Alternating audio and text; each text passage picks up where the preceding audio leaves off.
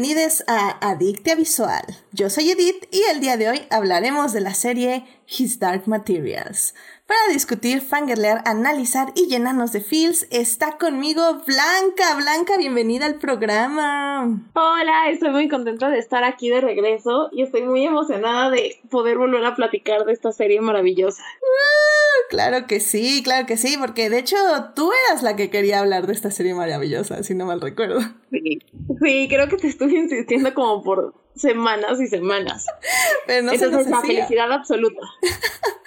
exacto, exacto. Y no se hacía y no se hacía, pero ya se hizo, caray. ¿Por qué no? ¿Por qué no? Exacto, ya era justo y necesario. Amén a eso, amén a eso. Y también está aquí con nosotros Gabriel. Gabriel, bienvenido de regreso al programa. Hola, mucho gusto. Es un placer regresar y continuar con esta conversación de la materia oscura. Eso, sí, sí, sí, porque si recordarán bien, queridos este, escuchas de Adicta Visual, eh, Blanca y Gabriel estuvieron, si no mal recuerdo, para hablar de la primera temporada. Así es. Gabriel estuvo, seguro. ¿Tú también estuviste, Blanca? Claro y por supuesto que sí. Oh, bien, por eso yo digo que tengo que checar antes a qué programas vino la gente, pero así que para darle continuidad a esto, porque somos parte de la continuidad, obviamente tenía que estar Blanca y Gabriel para discutir His Materials. Y tenemos una invitada nueva, nueva, nueva, nueva en este podcast. Así que les presento a Irene. Irene, bienvenida al programa. Hola, muchas gracias por invitarme, Edith. Qué bueno, qué bueno que te pudiste unir a este programa y a la conversación de His Materials. Ya te escuchamos, pero por lo que veo, tal vez ah, tienes un poco de delay. Pero bueno, creo que a ver si ya ahorita se, se compone un poco. Pero bueno, aquí tenemos a Irene y pues muchísimas gracias por venir, Irene. No, muchas gracias por invitarme. Qué padre. Perfecto. Y bueno, pues ya saben, público, si quieren unirse a la conversación, pueden escucharnos en vivo en el canal de YouTube donde estamos ahorita o en Twitch donde también estamos en vivo. Así que váyanse a unir a YouTube en Twitch o saludos también a quienes nos oyen en diferido. En diferido. Pero muy bien, antes de hablar de esta magnífica serie, tenemos obviamente que salvar lo que amamos.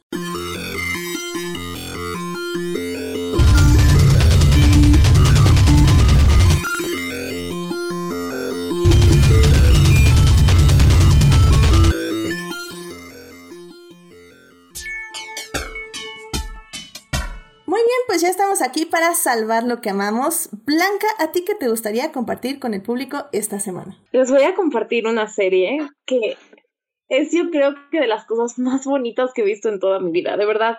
O sea, si alguien se siente triste o está harto de la cuarentena, vayan, prendan su Netflix y vean esta serie porque es como un abrazo para el alma y al mismo tiempo es un dolor no vivir ahí. y la serie se llama Hilda y es una serie de ah. caricaturas que hay dos temporadas, pero, o sea, de verdad es una cosa maravillosa, maravillosa. Y lo único que yo he pensado desde que la empecé a ver es, ¿qué hice mal para no vivir en la ciudad de Trollberg? O sea, algo hice mal para no haber nacido en ese sitio. Y es la historia de una niña eh, que vive con su mamá y, y entonces viven como en este, en este sitio mágico lleno de criaturas mágicas y es como muy normal y muy común verlo. Entonces tienen como un, accidente y terminan yéndose a vivir a la ciudad, pero toda la ciudad sigue teniendo como sus propios animales mágicos y entonces la gente ha aprendido a convivir con estos seres. Y, y Hilda, la protagonista, que es una niña como de 8 o 9 años, es como súper, le encantan las aventuras y entonces siempre se está metiendo en problemas. Y es una serie maravillosa, maravillosa que todo el mundo tiene que ver, de verdad es un apapacho para el corazón y te regresa como la fe en la humanidad y, en las cosas bonitas de la vida y la recomiendo muchísimo. Ah, excelente, excelente. Sí, ya he oído cosas buenas de esa serie. Está en Netflix, ¿verdad? Sí, ¿no la has visto? No. No, aún no la he visto, pero... Ojo, tienes que verla. todo el mundo tiene que verla, sí. yo, la estoy viendo, es maravillosa. Eso. ¿Verdad que sí? Oh, es maravillosa. Y aparte como que creo que podemos aprovechar estas plataformas para hacerle un montón de publicidad y entonces obligar a Netflix a que nos dé una tercera temporada, porque últimamente cancela todas las series que me gustan y entonces si cancela Hilda, mi corazón se va a partir a la mitad. Sí, es lo malo de esta pandemia que sí se llevó a varias series interesantes en... Ahora sí que en cancelación. Pero desde antes, ¿no? O sea, como que siento que Netflix dice, ah, esta serie está bien escrita, vamos a cancelarla.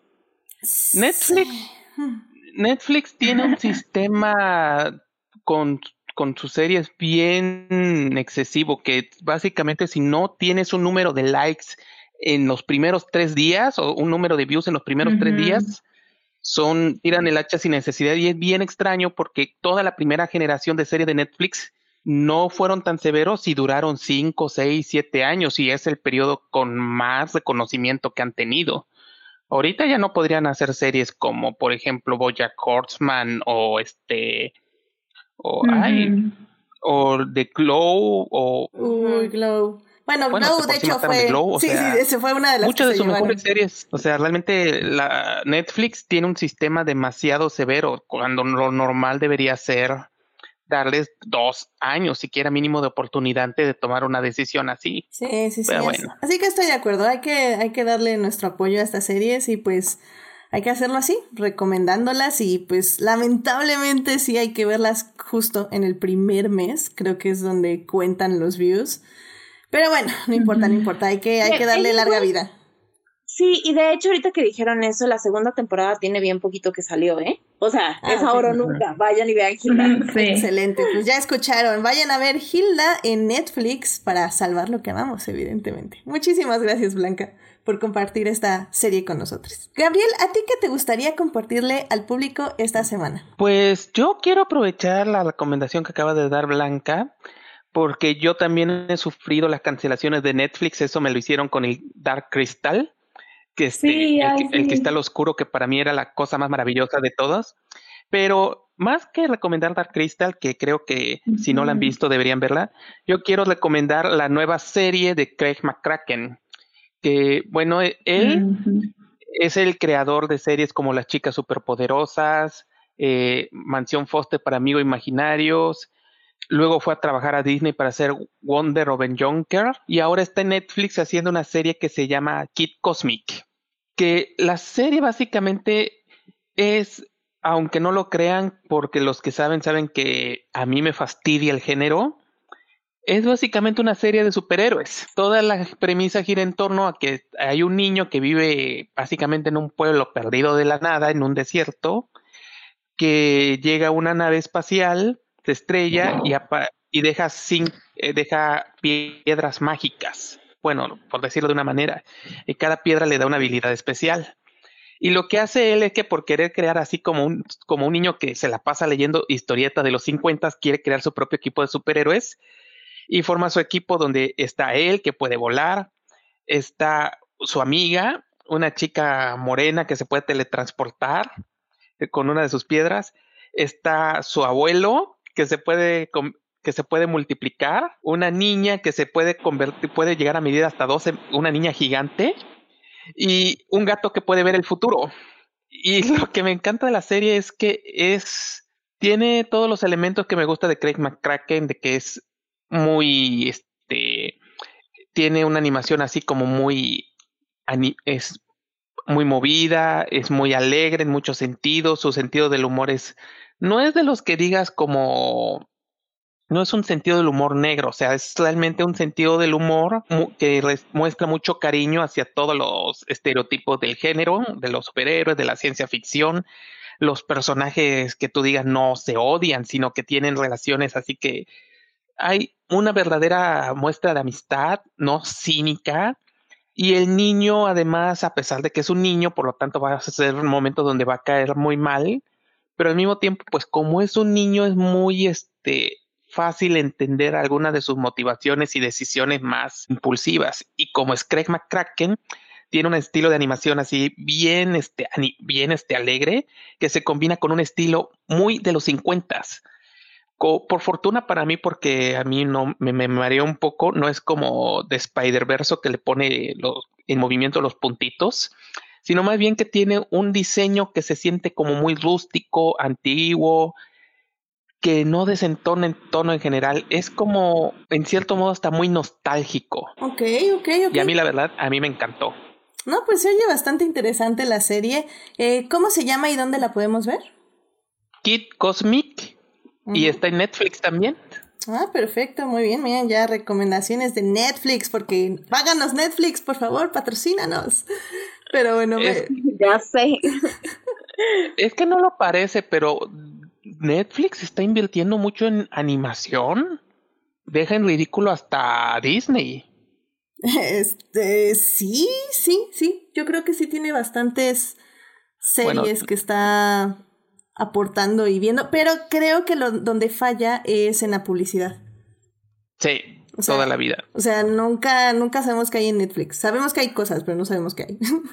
pero, pero aún así patrocínanos Netflix y con mucho gusto le damos patrocinios. No, espérame, patrocinamos tus series Así que bueno, pues muchísimas gracias Gabriel por compartir con esto con nosotros.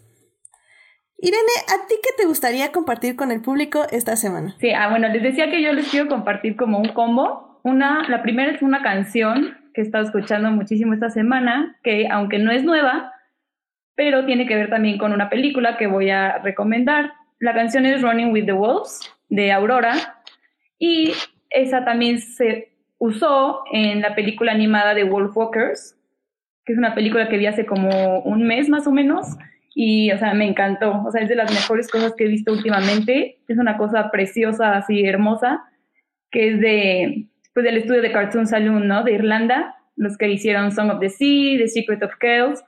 Pero aunque amo esas dos películas, esta de verdad así superó, me encantó. Es una historia de fantasía, es, como una historia de hadas, algo así parecería pero, o sea, de verdad me encantó la estética, la historia, los personajes, todo está increíble, increíble, la música. Entonces, sí, si no lo han visto, está en Apple TV. Este, bueno, ahí es donde yo la vi, no sé si está en otra plataforma o algo, pero sí, se las recomiendo muchísimo, o sea, es de las mejores cosas, no solo animadas, sino en general que he visto. Sí, Wolf Walkers, claro que sí, en este podcast la amamos, la amamos, de hecho. De hecho, hablamos de ella en el programa 50, donde pueden ir a escuchar todo lo que hablamos. Exacto. Sí, no, es que está hermosa, o sea... Sí. Yo, yo hablo de esa película cada vez que hay oportunidad porque es hermosa. Sí, yo también hacía todo el mundo, tienen que verla, tienen que verla. Sí, y está en Apple TV, así que vayan a verla porque obviamente hay que darle views, así que gasten su mes gratis en Apple TV y vayan a exacto, saquen. Sí, sí, sí. Vale muchísimo la pena, la verdad, la verdad. Y vayan a escuchar el podcast 50, donde hablamos de Wolf Claro que sí. Sí, lo voy a escuchar, ¿eh? Sí. Eso, muchísimas gracias. Pues bueno, pues muchas gracias Irene. Eh, vayan a ver Wolfwalkers en Apple TV. Y bueno, pues ya para cerrar esta hermosa sección, eh, yo les quiero decir que tristemente el showrunner de Brooklyn Nine-Nine dijo que esta octava temporada va a ser la última temporada. Entonces sí, hablando de estas series que rescata Netflix y luego las deja ir, pues sí, mm. duele un poco que Brooklyn Nine-Nine sea parte de estas, pero los showrunners dicen que siempre pensaron que iba a ser una duración así más o menos, entonces que les da la oportunidad de cerrar bien la serie, lo cual yo espero que sea el caso. Y, que no dudo que vaya a serlo, la verdad es una serie que amo, amo, amo, amo, amo. Así que yo les diría que vayan a ver a Netflix, en serio creo que es una de las series que en cuarentena alegra la vida y saca unas muy buenas risas. Es una serie... Eh, muy sana en muchos aspectos, en, el aspecto de comedia me refiero, y, creo que vale muchísimo la pena, el cast es increíble. Em, y probablemente estaremos hablando de Brooklyn Nine-Nine cuando acabe ya la octava temporada. Generalmente no me gusta hacer programas de series de comedia, siento que no hay mucho de qué hablar, aunque sí lo haya. Es, un perjuicio mío. Este, pero, pero ya que llegué a su conclusión, obviamente sí, le, le rendiremos tributo a Brooklyn Nine-Nine aquí en Adictia Visual porque Amo esa serie, me encanta, me encanta, me encanta. Y obviamente un rewatch antes de que salga la octava temporada está más que en la agenda. Así que vayan a ver Brooklyn Nine-Nine en Netflix y vamos a esperar la octava y última temporada de esta gran serie. Así que bueno, sin más, con esto ya nos podemos ir a hablar de series.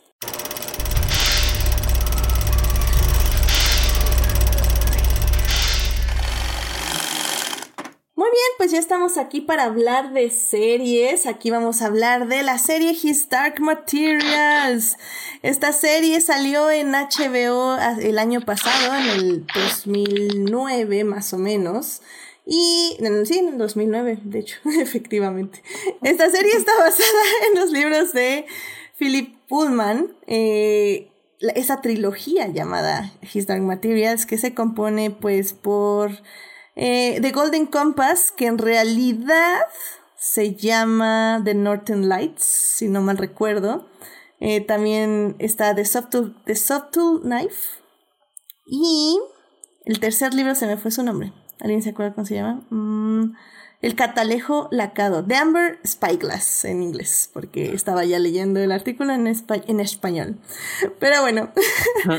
Esta serie está escrita por Lorne Balf. Ah, no, perdón, ese es el compositor. Ay, no, no es que. En serio, estas, estas últimas semanas se han dado con todo. O sea, no, no, en serio, no me ubico. En es Jack Thorne, ¿no? Creo que sí, es que no, no encuentro. Jack Thorne, sí. Sé que es. Eh, ajá, ahorita, sí. El que escribió Curse Child, ¿no? Ay, Dios mío, sí es cierto. La obra. Sí. Qué depresión. Gracias. Pero bueno, sí, efectivamente. Y bueno, esta serie, este... Se estrenó la primera temporada en el 2019, se estrenó esta segunda temporada en el 2020. Eh, la serie consta de 8 episodios y de 7 episodios en la segunda temporada por COVID.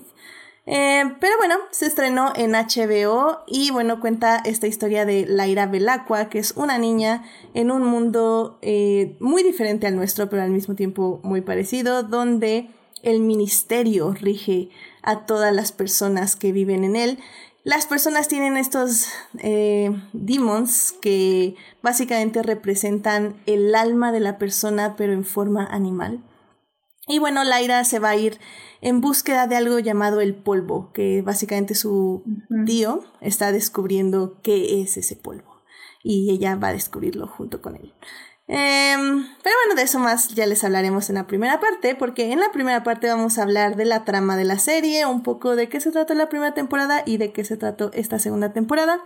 En la segunda parte vamos a hablar de los personajes y en la tercera parte vamos a hablar de estas metáforas religiosas ¿Cuál es el contexto? Más bien, ¿cuáles van a ser las repercusiones de estas metáforas en la serie y en la tercera temporada? Ahí lo veremos en la tercera parte. Así que, sin más, vámonos a la primera parte. It is not a donut hole, but a smaller donut with its own hole. And our donut not at all. Muy bien, pues ya estamos aquí para hablar de His Dark Materials, la trama de esta segunda temporada que estrenó en HBO hace más o menos como unos 2-3 meses. Y pues es una serie que, bueno, es una temporada que siento yo sorprendió bastante. O sea, creo que yo no me esperaba que fuera ya tan fiel al libro. Pero bueno, Blanca, ¿por qué no nos cuentas un poquito de la primera temporada y ya de esta segunda temporada? Pues básicamente, como decías, His Dark Materials está basada en una trilogía de novelas de Philip Pullman. Eh, y la primera temporada, que está basada en el primer libro, que de hecho creo que mucha gente eh, lo ubica por la película que salió en, sí fue 2009, ¿no? Eh, una película francamente espantosa que no le hace que no le hace mucha justicia a los libros, que se llamaba La Brújula Dorada, de Golden Compass, y la historia narra eh, la vida de Lyra, que es una niña huérfana que vive en Jordan College, en Oxford, y entonces ella, eh, su tío es como un científico, pero es un científico que es perseguido por el magisterio. El magisterio es esta analogía a la Iglesia Católica, entonces es como una Roma que en este universo tomó todo el control de absolutamente de todo y entonces es el gran gobierno que controla y obviamente eh, pues va en contra de la herejía y todo aquello que va que, los amenaza para seguir manteniendo el poder. Entonces, eh, Laira un día eh, llega a su tío a pedir dinero y a pedir fondos para que le permitan seguir una investigación en el norte y, y muestra que donde están las auroras boreales del norte se alcanza a ver una segunda ciudad en el cielo. Entonces, obviamente, esto es herejía completa y total, porque pues es un nuevo mundo que no está bajo, bajo el control del magisterio. Y a partir de ahí empiezan como el, tío consigue los fondos y entonces Laira como que lo admira mucho y lo quiere mucho y entonces quiere seguirlo, pero no puede seguirlo. Y en ese proceso llega un personaje que a mí personalmente se me hace uno de los mejores personajes jamás escrito y una de las mejores villanas jamás escritas, que se llama Marisa Coulter, que es una mujer con mucho poder, o sea, es una mujer con mucho poder que vive en un mundo completamente dominado por hombres y por el magisterio, y entonces ella llega y se interesa en Lyra y la adopta, y a partir de ahí empieza como toda una aventura, donde nos vamos dando cuenta que esta mujer que al principio parece encantadora, realmente es una persona bastante, pues no quiero utilizar la palabra mala, pero es una persona bastante eh, ambiciosa, digamos y entre su ambición no hace las cosas muy bien, entonces terminan secuestrando niños y hacen experimentos en niños eh, para separarlos de sus almas, de sus demons, y saber qué es lo que ocurre con el polvo y esto está relacionado con la ciudad en el cielo y entonces empieza a ser como un montón de aventuras que entre muchas cosas incluyen personajes maravillosos y, y osos gigantes en el polo norte que hablan como personas. Gran resumen, gran resumen. Yo creo que eh, sí, definitivamente creo que, como dices, el, la, la, parte fuerte de la serie es sus personajes. Evidentemente el universo está muy bien construido y por eso podemos dar como este resumen perfectamente bien hecho acerca de, de cómo se construye el universo. Pero, pero creo yo que sus, su fuerte son los personajes, eh, definitivamente, que bueno, hablaremos ya de esos en la segunda parte. Pero a mí lo que me gustó mucho, extrañamente, de esta segunda temporada fue cómo redujeron, ¿no? Cómo se sintió como que redujeron las tramas para enfocarse muchísimo más en, en dos personajes.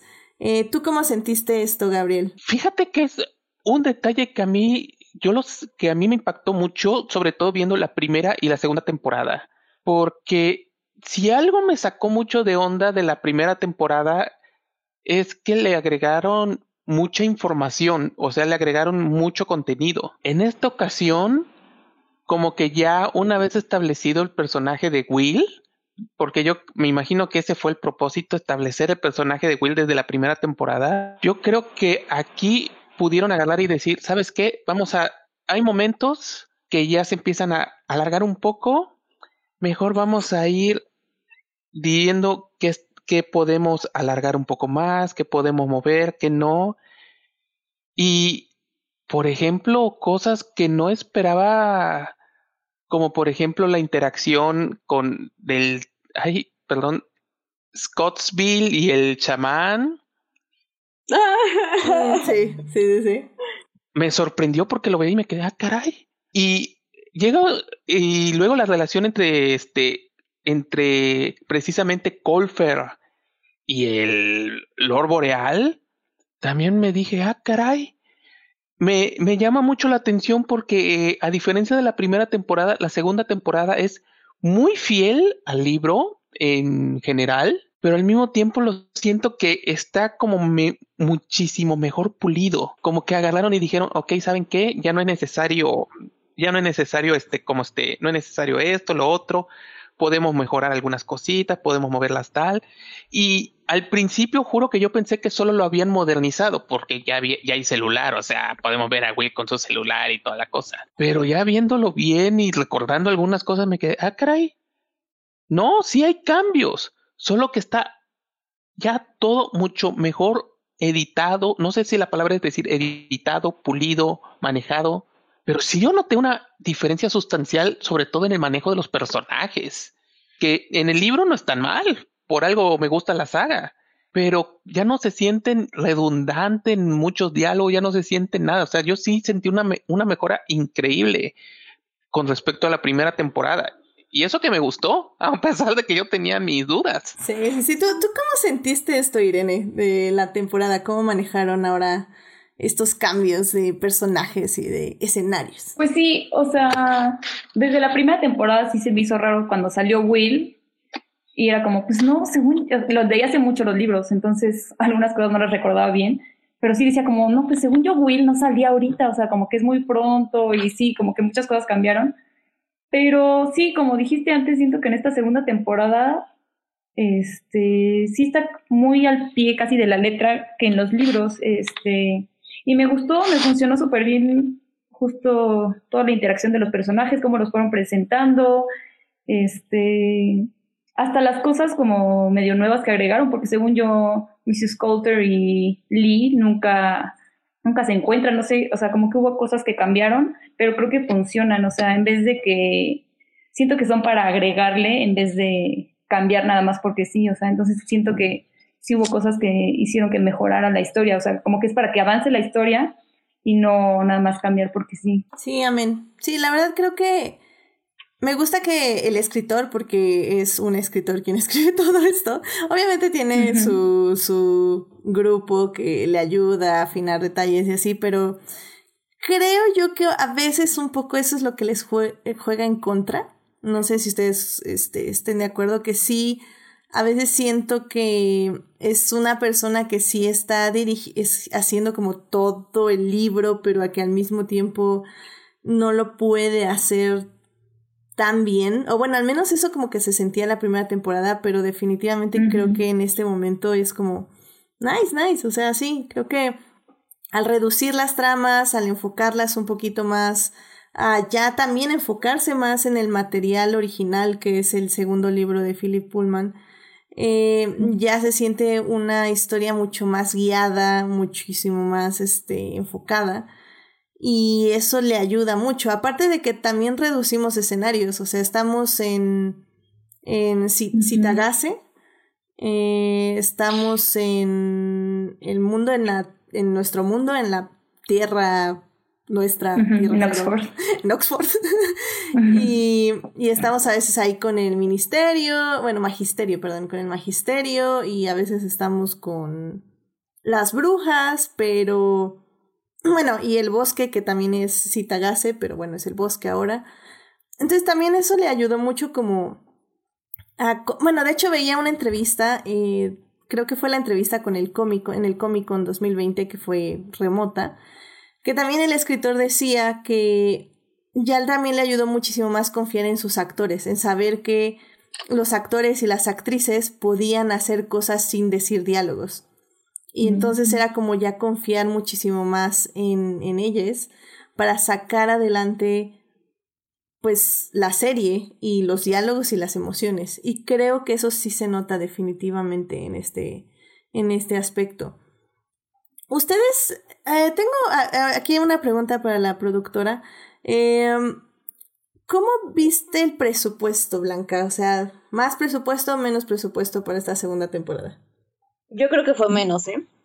Y me funciona bien. O sea, creo que el tema con, con la diferencia entre las dos temporadas es que obviamente se nota que como redujeron todo, incluyendo la cantidad de capítulos y que obviamente cerraron mucho dinero sin tener a James McAvoy, porque sé que originalmente, eh, bueno, o sea, nada más como, como pequeños detalles para los que no la han visto, James McAvoy es Laura Asriel, que es como uno de los personajes más importantes, que es el tío de Lyra, que no es realmente su tío, pero spoilers. Este, y yo creo que, o sea, originalmente iban a meter un capítulo de él, lo quitaron. A mí me dolió que lo quitaran, pero entiendo por qué se tomaron este tipo de decisiones. Y, y yo creo que el tema y lo que diferencia mucho la primera temporada de la segunda temporada es que en la primera creo que no les alcanzó el presupuesto, o más bien tomaron como decisiones creativas incorrectas, porque el punto de la emoción de ver una serie de fantasía, creo yo, es entrar a un mundo que es diferente al nuestro y queremos ver magia. Entonces, si tenemos una buena dosis de magia, más buenos personajes, todos vamos a estar ahí y nos van a encantar y ese es como el secreto del género. Y en la primera temporada, a mí lo que me molestó mucho es que, pues, no, nunca sentí esa magia, porque nunca estaban los demons donde deberían de estar. O sea, veía gente sin sus demons y era como de, oh, me lo empiezo a no tragar porque porque pues no los estoy viendo, me están quitando lo que hace este mundo diferente del mío. Y en cambio en esta segunda temporada, como están teniendo otro tipo de elementos a los que les pueden dar más detalle, como ahora sí, obviamente Larry está todo el tiempo con, con su demon, con Pan, y, y ya tienes como la mitad de la trama ocurre en un mundo que es el nuestro, que es como no tiene ningún problema, creo que puedes darle como más detalle y se nota que la producción dijo como, ah, ok, entonces ahora sí vamos a, darle detalles a, a, los elementos fantásticos como los espectros o como la magia de las brujas. Entonces yo creo que fue menos dinero, uno, porque fueron menos capítulos, dos, porque no estuvo James McAvoy, y tres, porque supieron meter creativamente los elementos de producción de magia que tenían que meter donde tenían que meterlos, y eso siento que les ayudó mucho a reducir costos y que la serie se sienta, pues lo que queríamos desde el principio, una serie mágica de fantasía donde todo puede donde todo puede ocurrir. Sí, estoy completamente de acuerdo. Y justo eh, había hay un mini documental, bueno, más bien es un detrás de cámaras de la serie, eh, ahí en el ah. canal de HBO, Oh, no lo he visto, lo voy a ver, Jesús. Está, está muy padre porque creo que la última vez, justo en este podcast, no hablamos un poco de. Hablamos sí de que faltaban demons, estoy de acuerdo, pero no hablamos de que cómo se hacían. Y me pareció como súper interesante y entendí, no justifico, pero entendí un poco mejor porque no hay tantos demons. Y lo que pasa es que los demons los hacían con marionetas. Entonces, Órale, ¿en serio? sí, sí, hagan de cuenta que están en el set y hay una persona que tiene una marioneta de el, el mono rojo de la señora Coulter y, y, lo va moviendo y va interactuando con la actriz, igual con Pan, eh, hay, hay un puppet de cada transformación de Pan.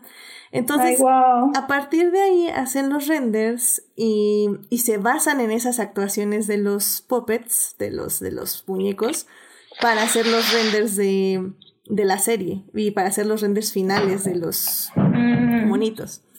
Entonces, decían que cuando había mucha gente y cuando había muchos este, demons, eh, una, no tenían referencias visuales, eh, bueno, más bien, sí, referencias visuales para hacer los movimientos, y dos, decían que se sentían muy abultados, o sea que en la imagen se veían como muchas cosas al mismo tiempo y que sentían que eso podía abrumar a la gente. Lo cual no estoy de acuerdo. 100% creo que si el mundo... No, me está de acuerdo. Exacto, o sea, creo que si el mundo requiere que haya muchos demons, tiene que haber muchos demons. O sea, no puedes decir que se siente abultado. De todas formas, que, o sea, hay muchos pájaros. Uy, me voy a sentir abrumada. Ahí te voy a te voy a comentar otra cosa, nada más como pequeño chiste intermedio que, o sea, a mí me dio risa porque sí me sentí un poquito defraudada y entonces empecé como, claro, obviamente a, a, preguntarme las reglas de este universo y como todo mal. Pero, o sea, justo algo que me estresó demasiado es que todas las, todas los malos, o sea, los que están dentro del magisterio y los padres del magisterio, todos tienen como mini, mini, mini, mini demons, ya sabes? O sea, sus almas son una cosa y entonces en mi cabeza, y, me da risa porque la primera temporada la vi, ah, pues justo con Melvin y con otro amigo. Entonces empezamos a hacer los chistes de que, oye, y entonces en este mundo, ¿qué tal que si tu demon es un elefante? Está complicado como ir caminando en la ciudad con un elefante, no. Y si es una jirafa, pues también es. Entonces, como que mi cabeza fue de, tendría que haber algo dentro de este mundo que te dijera que por utilidad tu demon tiene que ser algo pequeño y algo utilizable. Y entonces es así, o sea, imagínense como de repente ir en el metro y pues no puedes entrar porque tu demon es un elefante. Ups. No sé, o sea, en mi cabeza se me, se me ocurrieron cosas muy locas, pero regresando al tema es, se me hizo un fraude que fueran todos tan pequeños. O sea, es como en el caso de Lord Asriel, él tiene un tigre, este, Estelmeria creo que se llama. Eh, tiene, un tiene un tigre, pero es el único que tiene algo grande, o sea, allá en fuera todos son mamíferos pequeños o insectos y no sé, eso también como que siento que visualmente no es atractivo. Sí, de hecho en el libro hay un momento donde Laira, ah, pues está con los gitanos en el río y la persona que creo que lleva el bote este tiene un demon de agua, no sé. Bueno, no es una foca, debe ser como un delfín, algo así, algo que no puede tocar tierra, básicamente. Ah, sí, Y, y sí le dice, o sea, entonces nunca puedes alejarte del agua, porque, digo, para quien no sepa, querido público, eh, los demons no se pueden alejar mucho de las personas a las que son, de las que, quienes son los demons. Eh, excepto las brujas que realizan un ritual que luego ya veremos en la tercera temporada. Eh, las brujas sí se pueden alejar, los demons casi casi son independientes y se pueden alejar muchísimo. Pero en las personas normales no, no se puede. Y, y creo que Laira sí le dice así como, pues qué, qué mal que nunca te puedes alejar de, del agua. Y él dice, no, pues o sea, al final del día sí pensé que iba a extrañar la tierra, o bueno, caminar en los valles, no sé. Pero pues esta es mi forma de ser y esto es lo que soy y pues lo que soy está cerca del agua y pues ya, o sea, eso es todo. Y, y sí estoy de acuerdo, de hecho, eh, ahorita ya en el chat eh, está este Melvin y a ver, déjenme, pongo el chat, ¿ok? Ahí ya pueden leer el chat en YouTube porque ya se ve el chat, yay. Entonces, bueno. que, ya ando, que ya ando ventaneando nuestros chistes de His Dark Materials. pues no ha dicho eso Melvin, pero bueno, Melvin dice que sí le hubiera gustado que hubieran jugado más con los Demons. Tal vez no para todos, pero sí dos o tres grandes o para los principales. Entonces, pues sí, o sea, al final del día creo que eso faltó como un un commitment muchísimo más al universo y arriesgarse un poquito, o sea, no pedíamos muchísimo. Pero bueno, creo que al final del día eso es una queja más de la primera temporada porque como decimos en la segunda, como, como ya se reduce tanto eh, todo el universo, entre comillas, y pues ya están en el mundo normal, comillas, comillas, en el nuestro, este, pues sí, ya, ya fue más específico el uso del presupuesto, ¿no? Sí, oye, ahorita hablando de los demons que decía, de lo que dices de los marineros, según yo también leí alguna vez que tiene que ver un poco los demons con la profesión. Entonces, como decía, según yo, los marineros y los que están todo el tiempo en agua y así, tienen demons justo de agua o pájaros, entonces como para que puedan estar acompañándolos todo el tiempo. También decían que como los ayudantes o los servidores y así, casi todos tienen como perros. Entonces, ahora pensando en eso, chance lo del magisterio no se me hace tan extraño que todos sean animales como insectos o serpientes, así, porque son como animales, no sé, como escurridizos y como todo en el magisterio es como, no sé, escondido y poder y así, como que siento que sí tiene un poco de, de razón de ser. Definitivamente creo que, eh, si no mal recuerdo, Philip Pullman dijo que no es que sea tu profesión, o sea, no es que te vayas a dedicar a ser marinero si estás con delfines. Digo, sí, no. más bien, es más como tu personalidad ya era una personalidad de agua, o por ejemplo, tu personalidad ya es una personalidad servil. Y por eso, cuando pasas de adolescente a adulto, o más bien de niño a adolescente, tu demon. Sí, tu demon se hace. Y de hecho, Melvin tiene una muy buena pregunta en el chat que dice: Oigan, oigan, hablen del género de los demons, es, más, es muy masculino y la contraparte femenina, pero ¿qué pasa con otros géneros? Y de hecho esto es interesante porque tal vez no tiene mucho que ver con la serie, pero Philip Pullman sí se ha referido a esto y... De hecho, bueno, para quien no sepa, nada más para aclarar rápidamente en el público, ah, lo que pasa es que los demons eh, si tú eres un hombre, tu demon va a ser un demon femenino y viceversa. Si eres una mujer, tu demon va a ser un demon masculino. Y Philip Pullman dijo en una entrevista, le dije, oye, pero pues qué pasa con este, las personas, por ejemplo, que les gustan eh, las personas del mismo sexo. No me acuerdo si habló de las personas transgénero en esta entrevista en específico, pero pues básicamente él dijo, pues sí, o sea, si tu atracción es a una persona del mismo sexo, pues tu demon va a ser de tu mismo sexo. O sea, bueno, sí. Entonces, eh, el género es muy flexible a lo que eres, porque eso es, o sea, el... el sí. Y se me hace como súper interesante. Tal vez hay que tengo que buscar bien esa entrevista porque creo que lo dice como muy rápidamente, pero sí es muy inclusivo. Tal vez no está en los libros, pero él dice que su universo sí lo es así. ¿Tú, ¿Tú leíste algo así, Irene?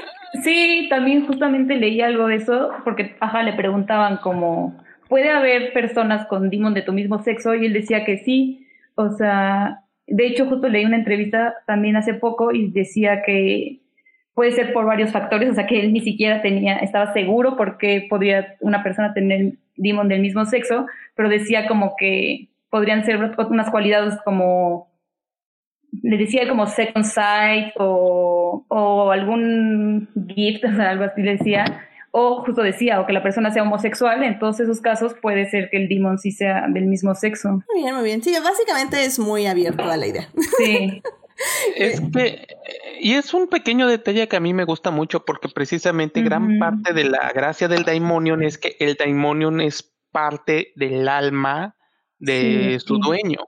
Entonces, hubiese sido increíblemente decepcionante si hubiera aplicado un J.K. Rowling y hubiera seguido así unas reglas demasiado estrictas, Sí. intransformables y todo eso. Si el Daimonion refleja tu propia forma de ser, entonces hubiera sido muy decepcionante que no fuesen flexibles las reglas del Daimonion. La única, la única regla real debería ser de que es un animal y a cierta edad va a quedar fijo.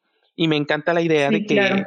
el Daimonium pueda reflejar hasta cosas que tal vez la misma persona todavía no sabe de sí mismo. Completamente de acuerdo. Fue, fue un, un bonito detour. Gracias, Melvin, por, por mencionarlo. Este, que ya por cierto, también ahí está Héctor. Hola, Héctor dice que hay que poner sillas en la ventana. Pero yo digo que Héctor decía que no quería hablar de esta serie, así que yo no sé. Yo no sé dónde son esas sillas, de dónde salen, pero, pero muy bueno. Está muy bien, este, gracias Melvin y gracias Héctor. Pues bien, ¿les parecemos si, les parece si ya vamos a hablar de los personajes de esta serie? Creo que al final del día la segunda temporada explora muy bien y, y creo que eso vale muchísimo la pena ya para enfocarnos bien en esto. Así que, pues vamos a hablar de...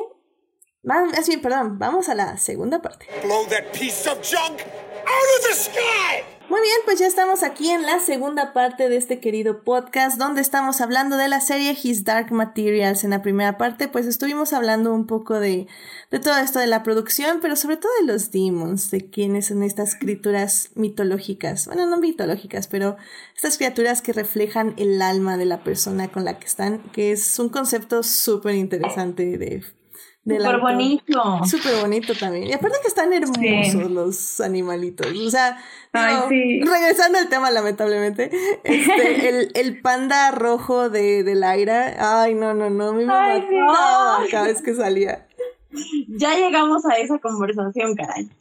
No manches, es que está hermoso. O sea, lo amo, lo amo, lo amo, lo amo. Que te voy a decir una cosa. La versión hurón blanco de pan a mí me encanta y me fascina. Es muy bonita, pero el panda rojo se me hacía más tierno. El, el, el quiz de BuzzFeed donde te dice qué animal sería tu, de, tu demon. Ah, hay un, de hecho, digo, Sí. para quien le interese, hay un, este, un quiz oficial de His Dark Materials. Si se meten así a Google y le ponen ¿En His Dark? Materials, eh, mi demon o algo así. eh, ahí, ahí sale el texto oficial. Tiene, son muy poquitas preguntas para mi gusto, pero sí tiene bastante... Está interesante. Vayan y háganlo. Creo que podría haber sido mejor el quiz, pero está bien. A mí, a mí me gustó. No me acuerdo qué me salió. Creo que me salió una palomilla o algo así. Pero grande. no era una palomilla, palomilla, pero era algo así. Ah, está padre. Vay, váyanlo a hacer. Ahorita les digo cuál es el mío. No, Blanca, ponos atención. este. Ah, perfecto. Y bueno, am, hablando de los personajes, creo que me parece como súper interesante, sobre todo empezar para hablar de Lyra y de Will. Porque son estos dos personajes que nos presentaron en la primera temporada como cerrados, personajes que... No, no, no, no cerrados, perdón. Personajes que aprendieron, sobre todo Lyra creo, que no podían confiar en los adultos que los rodeaban. Y, y esa es una lección triste en, en- cierta forma, pero al final del día creo que es necesaria porque en esta temporada encontraron esta independencia que, que los hizo, una, poder desarrollarse en este universo y dos, poder aprender a realmente confiar en el uno, en el uno del otro, ¿no? Y no sé, a mí me encantó. Creo que Laira en los libros es un personaje que no me gusta, que nunca me cayó bien. Tal vez por la época en lo que leí, en, sí, en el- donde leí el libro. Eh, tal vez ahorita me parecería diferente, pero creo que eh, esta actriz ya, ya me cayó muy bien. Bueno, ya hizo que me cayera muy bien su personaje. No sé si a ustedes les pasó Ay, igual. sí. Ay, a mí me cae muy bien Laira desde los libros. A mí sí me gustó mucho como personaje. Pero sí, esta Laira de esta serie, o sea, me encantó también. Porque pues sí, cuando vi Golden Compass, o sea, la película, como que los personajes, sí, más o menos, pero esta niña está increíble desde que la vimos en Logan, creo, de ahí salió, ¿no? Sí, Daphne sí, desde ahí, ajá, desde ahí me cayó súper bien y creo que queda súper bien como Lyra. Y creo que es una muy buena dupla. O sea, yo comento que justo opino lo mismo. Ella se me hace una súper ultra mega actriz. Y creo que queda súper bien en este personaje. Y la verdad es que algo que me sorprende muchísimo de ella es que es española y tiene el inglés así, el inglés británico al 100%. Está impresionante. Sí. sí, definitivamente es bastante envidiable eso. ¿Me van a creer que apenas me estoy enterando que es española? sí. Tengo el estereo tengo el estereotipo de que todos los españoles que conozco que he escuchado no les cae, no les queda muy bien el acento. sí. Es que está cañón. Y sabes, o sea, sobre todo, como, es que, híjole, sí está muy complicado porque los españoles son mucho de la S y, y los ingleses tienen un acento también bien particular. O sea, está muy impresionante esta, esta, mujer como actriz.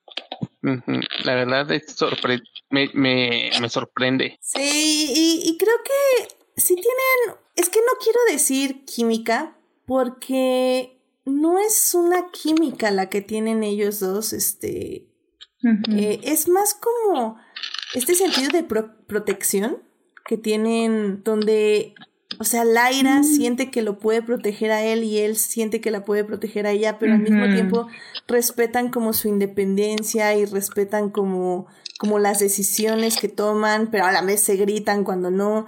O sea, creo que sí, la verdad, han... O sea, digo, sin decir spoilers de la tercera temporada, digo, ya saben que hay química, pero es que es más complicado que eso en la tercera temporada. Pero, pero digamos... Pero hay química. Hay química, o sea, hay, hay una química que funciona porque se ve que se está construyendo. No sé si me doy a entender con eso. Sí, sí, sí. Y creo que eso es como súper fundamental y, y, creo que esa temporada lo desarrollaron súper bien y, y, se siente, sobre todo en este momento cuando, porque Laira es como que ya está desarrollada, pero siento que Will tuvo muchísimo más desarrollo en esta temporada, no sé si ustedes lo sintieron así. Totalmente. Y nada más como eh, algo que quería yo comentar y que me parece súper relevante y que de cierta forma sí está plasmado en los libros, pero creo que está mejor planteado en la serie, es que, o sea, yo ya estoy harta y, y justo, o sea, bueno, ya sé que la semana pasada hablaron de Bridgerton, eh, pero algo que de esa serie en particular que a mí me frustró mucho y que es algo que se repite y se repite es que yo estoy harta, harta de romantizar las relaciones tóxicas. O sea, y justo algo que me encanta y me fascina de His Art Materials es que además de que hay una química súper bonita entre Light y Will, realmente se siente de que los están viendo como personas y hay justamente, o sea, es como de ida y de regreso todo el tiempo donde Will no está por encima de Lyra y Lyra nunca está por encima de Will. O sea, creo que hay algo muy bonito ahí sobre la química de una relación que no está siendo tóxica y eso me parece súper relevante en las narrativas hoy en día. Y me parece también muy relevante que sea algo que estén viendo pues niños, adolescentes, porque es una serie que pueden ver niños adolescentes. Entonces creo que es como algo muy, muy bonito y muy relevante de mencionar de, la escritura de estos personajes. Sí, completamente de acuerdo. Completamente de acuerdo. Y en ese aspecto, ¿saben qué? Digo, pasando ya, por ejemplo, a, a Marisa Coulter, que justamente tú, Blanca, estabas diciendo que, que, te encantó su personaje. Maravillosa, sí. Es que, o sea, la tenemos como una villana la primera temporada. Pero luego se convierte en, o sea, sigue siendo la villana en la segunda temporada, pero tiene matices. Y, y le dan como este, esta trama pasada, le dan como, más bien nos hacen ver cuáles son sus traumas, cuáles son sus dolores, cuáles son sus miedos. Y eso funciona muy bien esta temporada. Y bueno, evidentemente también es una super actriz Ruth Wilson y creo que lo hace de forma ¿Qué onda con Ruth Wilson? Sí. está increíble. Sí, no, no. Entonces, no, no sé, Gabriel, ¿tú cómo la sentiste a Marisa Coulter esta temporada? Fíjate que Marisa Coulter es sin duda, bueno, no se nota en la película y la serie ya le hace más justicia, pero Marisa Coulter creo que, creo que si revisas cualquier poll de popularidad de libros, Marisa Coulter siempre se ha destacado por ser uno de los mejores villanos de la literatura, sobre todo la literatura juvenil. Y lo que a mí me encanta es que con esta temporada agarraron y precisamente lo que dicen, el detalle de los matices. Me encantaron pequeños detalles como el hecho, como por ejemplo, de lo que hace la reacción de Coulter a momentos muy específicos, como cuando encuentra a cierto personaje que ayuda, a Laura, a, a Lyra, este, y, y Coulter no deja de sentir un, una especie de what if. O sea, no deja de pensar qué hubiera pasado si, qué hubiera pasado si. No quiero decir exactamente spoiler, pero me imagino que saben de qué estoy hablando. sí. Eso me gusta porque hay cierta rabia, cierta decepción, cierta molestia en su manera de, de, de, este, de comportarse, porque hasta cierto punto, o sea, Colter se ha comportado pues como Colter, medio maquiavélica, así, moviendo todas las cosas, pero cuando cruza al otro lado, es, es, le empieza a dar como cierto matiz, más fuerte al porqué de su furia, al porqué de su enojo, al porqué de su motivación. Y por eso, en lo que yo diría que es uno de los momentos que a mí me encantaron de esta temporada, cuando ella descubre cómo manipular a ciertas criaturas, que me quedé así de, wow, cómo que funciona muy, muy bien y más cuando explica cómo lo hace, te das cuenta ahí la capacidad que tiene ella, ya no solo de manipulación, sino también de cómo mover las cosas a su favor. Sí. Cosas que en teoría tienen un cariz bastante negativo. No, la verdad está genial. Me, siento que le da más justicia a su. Hay, hay, más justicia en su forma de ser de Colter. Refleja más el personaje porque en el libro quedas así de. Sí. Sí, totalmente. Y algo que también me parece a mí como muy relevante decir es que, o sea, este personaje de Marisa Coulter es sumamente brillante, sumamente adelantado a su época y al universo en el que está viviendo. Y algo que me encanta es que de cierta forma es la contrapartida de Laura Asriel. Eh, o sea, realmente, o sea, realmente están hechos el uno para el otro y Lyra es digna hija suya. Y creo que eso es algo que desarrollaron muy bien en la serie, porque yo, o sea, de verdad veía como los comportamientos y el desarrollo del personaje de Lyra en esta segunda temporada y al mismo tiempo el de Marisa. Y, y digo, Laura Asriel no sale, este, excepto hay una escena maravillosa de él, que pues spoilers no les puedo decir, pero que todos gritamos cuando la vimos. y, y, creo que lo que me encanta es que, o sea, de nuevo, es un personaje femenino que la hace de villana, pero es tan fuerte y tan poderosa como el otro villano, porque también es un villano, que es Lord Asriel, y es como la contrapartida, o sea, están hechos el uno para el otro y eso me parece como, no sé, muy, muy relevante. No sé, o sea, digo, lo triste, creo yo, para Lyra es que justamente quiere alejarse, ¿no? De, de sus padres, o sea, quiere alejarse de ser como Lord Asriel, quiere alejarse de ser como Marisa Coulter, pero al final del día, extrañamente, es sí tiene como sus mejores y sus peores efectos, porque al final del día, cuando se usan ese tipo de virtudes para situaciones obscuras, se podría decir, pues sí, funcionan, pero pues funcionan para mal, ¿no? Y creo que Laira lo que tiene es que usa todos estos, estas habilidades un poco para mentir, o como la astucia, o esta valentía, o esta inteligencia, los usa pues para ayudar a otras personas o para salvarse a sí misma. Y creo que, al, contrario de sus padres, ¿no? Y de su madre, que, que lo usan para beneficio propio. Entonces, creo que Laira odiaría que dijeras que se parece a, su madre y a su padre, pero... Es idéntica, no puede negar su genética. Sí, sí, digo, pues sí, mal para ella, pero pero sí, la verdad, la verdad es esa.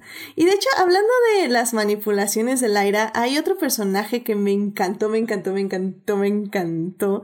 Eh, en el libro, como que nunca entendí bien su papel. O sea, sí lo entendí bien, pero al final, o sea, sí lo entendí.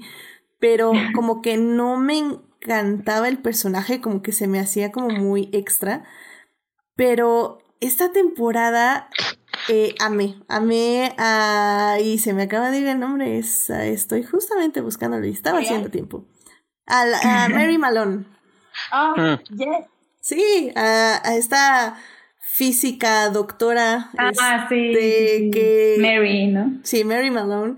Que, que llega, Laira llega con ella al mundo para al mundo como el nuestro para buscar más información de este polvo que todo el mundo que quieren saber qué es el polvo, que saben qué es lo que mueve el alitiómetro. Y... Que, que, que nada más, perdón, nada más como aclarar para los que no lo han visto, o sea, el universo de His Dark Materials ocurre en universos alternos, todos conectados a través del polvo. Entonces, básicamente, lo que sucede en la primera temporada es que el Horacio abre como un portal gigante para poder atravesar entre mundos y la era lo sigue y entonces llega un mundo como el nuestro, donde el polvo es, se llama de otra forma y entonces ahí es donde entra esta científica. Muy bien, sí, muchísimas gracias. No, es que les digo que esto, este mes siendo así como por todos lados, en serio, soy terrible. Pero bueno, y sí, y Laira llega con ella y, y Mary le dice, bueno, es que yo no sé qué es eso del polvo, pero yo conozco algo que, que suena como parecido, que es lo que estoy investigando, ¿no? que es ¿qué está investigando ella? Está investigando la materia oscura, justamente. claramente la materia oscura. Y, y, me gusta mucho que es muy poca la interacción, o sea, en términos de tiempo que tiene ella con Laira, pero así, aún así se ve como muchísimo la influencia que ella tiene, tanto en Laira como la influencia que Laira tiene en ella, ¿no? O sea, es como una dinámica súper interesante porque para empezar, sabemos que Laira viene de este mundo súper misógino donde las mujeres no pueden tener estos cargos como para empezar ser eh, maestras o ser este ¿cómo se les llama? Eh, es que les dicen scholars para ser scholars así les dicen en investigadoras investigadoras ¿no? investigadoras, también. sí sí sí. El, el escolar el, el profesor cosas así. Exacto. Y y para empezar, para el aire es como un shock, es decir, ah, tú eres un escolar, ah, mm, vale. sí. Y, y luego Laira es como, con la forma en que interactúa con ella, es como, ah, sí, es que la materia oscura hace esto, bueno, el polvo y así, y así funciona y tal. Y la otra es como, what, what, what, what, what, what, what, ¿qué está pasando? ¿Qué está pasando? Y, y se me hace súper divertido. Amé a la actriz, o sea, Creo, que, creo que le da esta dinámica de inocencia, pero a la vez como de cansancio y cansancio en el aspecto de que, pues sí, o sea, su investigación no llegaba a ninguna parte hasta que llegó Laira y, y básicamente le dio vida literal a la investigación de nuevo. Y, y cómo toma esta decisión de emprender una aventura sin saber mucho acerca de lo que va a hacer, más que, que está siguiendo como unas voces que la van a guiar no sé, me encantó. Creo que le dio muchísima vida a esa trama. O sea, me encantó, me encantó, me encantó.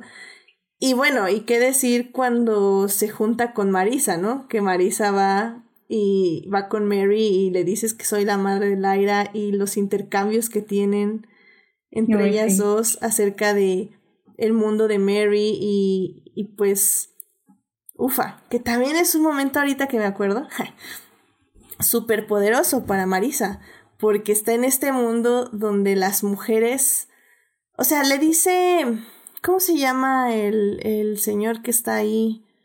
Ah, se me acaba de ir su nombre, es este... Que ¿El señor? Ajá, que está coleccionando toda esta arte y que le dice que... Boreal. Ah, sí, Boreal. Boreal. Boreal. Y Boreal le dice, es que esta gente dicen que tienen libertad, pero en realidad no la tienen, y, y las mujeres dicen que están liberadas, pero en realidad no es cierto, y etc. Y Marisa, o sea, me acuerdo mucho la mirada de, de esta actriz de Ruth, que es así como, cállate, imbécil, que estoy viendo lo que, todo lo que podría haber sido y no pude ser. O sea, Maravilla de escena, ¿eh? Sí, esa secuencia está. Sí, no, está, está cañón. Está cañón. Es, es. Wow. No, la verdad, en esa escena sí me quedé así como. Ay. Híjole, ¿qué onda con Los Ángeles. Ay, no. ¿Qué onda con esa escena de Los Ángeles? Dejemos, eso para la tercera, eh, la tercera parte. Vale, vale, pero, pero sí, o sea, creo que eh, al final del día, creo que esta segunda temporada tiene eso. Tiene esos momentitos que dices, ufa, qué bonitos y, y qué fuertes y qué hermosos. O sea, de, de Marisa creo que me quedo con eso y me quedo justo cuando discute con Laira en casa de Boreal. También creo que es una escena súper poderosa. No sé si ustedes quieran mencionar algún otro de ella o de Mary, que creo que tienen grandes momentos durante esta segunda temporada. Sé que justo, o sea, para mí una de las escenas que más me encantaron fue la cuando Marisa Coulter y Lyra se enfrentan, porque es una escena muy, muy poderosa. Y creo que aquí vemos nuevamente de que quizá no en objetivos, pero sí en carácter son exactamente iguales las dos. Y por primera vez vemos este desprendimiento que es lo que desarrolla el, el personaje de Marisa. Vemos ese momento en el que Laira le está lastimando a ella a través de su demon, porque Pan, el demon de Laira, ataca al, al demon de, de Marisa. Y entonces vemos como el sufrimiento que, que a, a, su mamá convertirse en un monstruo que no comprende y, y, y, que esto desarrolla pues todo lo que vemos después, ¿no? Pero a mí me parece como un momento bien intenso de desprendimiento del personaje, de los dos personajes. Sí, sí, sí. Creo que sí. es una escena muy, muy poderosa. Definitivamente. Uh -huh. Y creo que extrañamente, o sea, sí, me, me, voy a contradecir un poco porque sé que al inicio dije que no, Laira no había tenido tanto desarrollo, pero no, sí es cierto, o sea, sí tuvo muchísimo desarrollo, sobre todo con, con esos momentos súper poderosos con su madre y con Mary, que se van a convertir extrañamente en dos guías, no extrañamente, se van a convertir en dos guías eh, de las decisiones que tomará en un futuro. Y, y, creo que eso es justo lo importante, la manera en que ambas se, se, se, influen, se, se dan, influencian a la otra. sí, sí, dije las cosas con Ah, entonces, sí, es, es, un momento muy, muy, muy padre de, de la serie. Y que también, algo que también, o sea, comentar que me encantó es que hemos hablado ahorita como un montón de Laira y Laira y Laira, pero creo que también el personaje de Will y el chavito que hace de Will hace un gran papel como Will y que él también tiene una línea narrativa bien interesante. Sí, sí, Will, sí, Sí, sí, Will está increíble.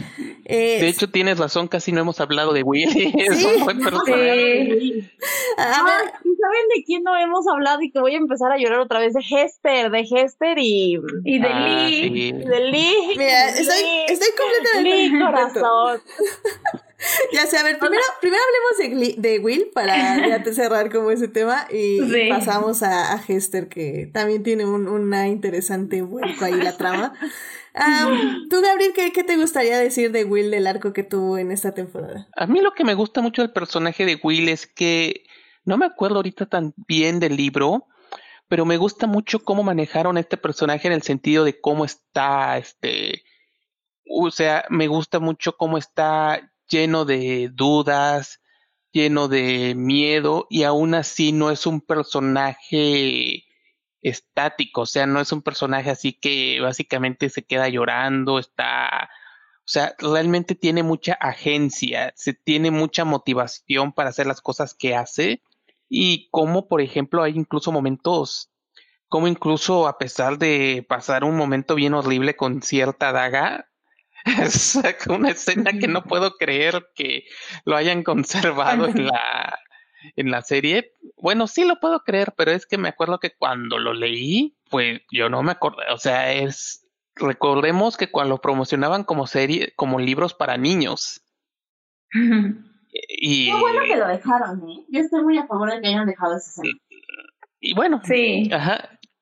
Y, y, o sea, me gusta este que incluso las reacciones que tiene ahí, a mí me parece que están muy bien actuadas pero hay una escena que a mí me gusta personalmente mucho, es un poco la combinación entre miedo, orgullo, maravilla, cada vez que utiliza, cada, cada, vez que se hace uso de la daga. O sea, no voy a decir que hace la daga, pero a mí me encanta como algo tan sencillo como la, la maravilla de poder hacer lo que puede hacer son esos pequeños detalles que a mí me gustan mucho, sobre todo porque, se, porque hasta ese momento el personaje de Willy, yo lo había notado que tenía sobre todo como muchos sentimientos negativos, sobre todo miedo, desconfianza, uh -huh. persecución. Uh -huh. Entonces, momentos de asombro, la verdad, son muy bienvenidos y me gustó cómo se interpretó. Sí, y además vas viendo cómo se va desarrollando, ¿no? Independientemente de que después del pobre. Ajá. Independiente después de lo que le pasó al pobre Will después, por, por, la, por lo de la daga, me gusta mucho esos pequeños detalles de maravilla que va acumulando. Ah, Y por cierto, me gusta que queda muy claro de que ah, está, que se van conociendo por varios días. Y no es un romance, bueno, y no es una amistad así que se crea de cinco minutos. Sí, sí, sí. Creo, creo que era lo que habíamos mencionado, ¿no? De, de cómo se forma la, confianza. Y eso está muy padre. Sí, o sea, de cómo se va desarrollando Will, o sea, cómo lo ves, como dicen al principio, miedoso, que no confía en nadie, y sí, o sea, como decías, los dos, ¿no? O sea, son como dos personajes que han vivido mucho rechazo, muy solitarios y todo, entonces se encuentran y ninguno confía en ninguno del, otro.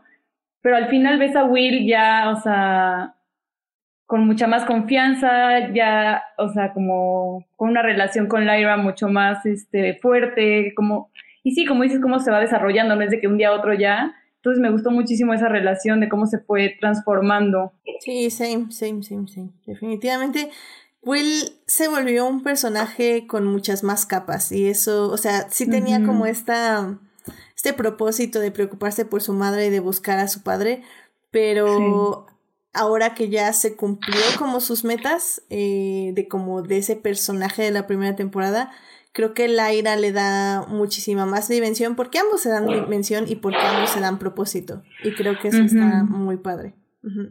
Y bueno, Blanca, si quieres, ahora sí, vas con Liz Corsby y el padre de Will, que tienen una, una trama aparte en esta temporada que está también muy interesante. No, es que, o sea, de nuevo, Liz Corsby yo creo que es de mis personajes, que no, no voy a decir que es de los mejores personajes de la literatura porque no lo es, pero es de mis personajes favoritos. Y creo que el trabajo que hace Lin Manuel Miranda es maravilloso y brutal y me encanta cómo lo, cómo lo, cómo lo hace en esta serie. Porque originalmente en los libros el personaje que funciona como de una guía mentor para Laira, eh, como una de protección para ella en los libros es un, un anciano. O sea, lo ponen como muy cómico. Y yo creo que lo que trajo Lin Manuel al personaje fue una cosa brutal y maravillosa. Y justo creo que me da mucha risa porque cuando vi a este hombre en Mary Poppins, se me hizo la persona más X de este mundo y ni siquiera me encantó Poppins. Fue así como de, ah, sí, el cantante este. Y ahorita que lo vi en Liz Cosby fue como, oh, creo que tengo un crush con este ser humano. Y además, o sea, para terminar de ponerle como, como el, el, el, el, estrellita en la cabeza, su default es la cosa más bonita de este mundo y es un conejo que se llama Hester y me encanta la relación que hay entre ellos dos. Creo que de la relación de todos los demons con sus dueños, incluyendo el de el del, el del aire con pan, la relación entre Hester y Liz Crosby se me hace una cosa súper, súper bonita. O sea, hay una escena donde van en, eh, porque, bueno, o sea, detalles, Liz Corby eh, es un personaje que es un aeronauta, entonces tiene su globo, y entonces hay una escena muy bonita donde van viajando en el globo y se ponen a cantar los dos. Y cantan súper bonito y se ve como justo este momento de relación entre el mismo y el ser humano. Y, o sea, yo lloraba en esa escena, así lloraba. Entonces, y además, lo que más me gusta es que de nuevo lo hicieron muy apegado al libro y, este momento que a mí se me hace visualmente también impresionante y que tiene la magia de que les faltó en la primera temporada, que es cuando se encuentran al chamán. Y entonces hay esta escena en el globo donde el chamán crea una tormenta y que es súper mágica y que después, o sea, como que creo que toda la línea narrativa de, de Liz Corsby y cómo se va metiendo en este mundo para llegar a, su final, que no les podemos decir cuál es, es muy interesante y la conversación que tiene con Marisa también es muy interesante porque él logra humanizarla a ella. O sea, sin necesidad de utilizar ningún tipo de manipulación o de poder, simplemente siendo una persona vulnerable y honesta, logra como tocar las fibras de la humanidad de Marisa que siento que es lo que desarrolla que después se comporte como se comporta este, cuando llega a nuestro mundo y se encuentra con, con Boreal y todo esto. Entonces eso se me hizo una, una relación entre personajes que disfruté muchísimo. Y no sé, Liz Crosby, amemos todos a Lee y a Hester. Sí. Sí, extrañamente Lin Manuel Miranda no se me hace buen actor excepto por Hamilton.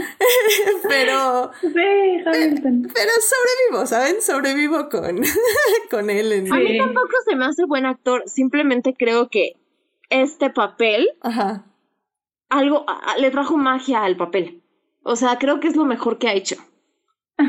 sí, a mí se me hizo súper raro cuando vi que, cuando anunciaron que iba a salir la serie y no sé qué, y dijeron, sí, Lin Manuel Miranda va a ser Liz Crosby, y yo fue como, ¿qué? ¿Por qué él? O sea, no queda para nada, o sea, no, no, no, no me lo imaginaba, pero ya que lo ves, sí, ya es como, ah, está increíble. Yo lo amo así desde Hamilton, pero aquí, ajá, y la relación con Hester y que lo hayan hecho más joven y como más, o sea, está genial, súper carismático y chistoso, me encantó. Es eso, súper carismático. O sea, realmente sí. que en mi cabeza fue como, ok, eh, eh, tengo un crush. Es lo que iba yo a comentar, lo que tiene Limanuel es, lo que tiene Limanuel es su carisma.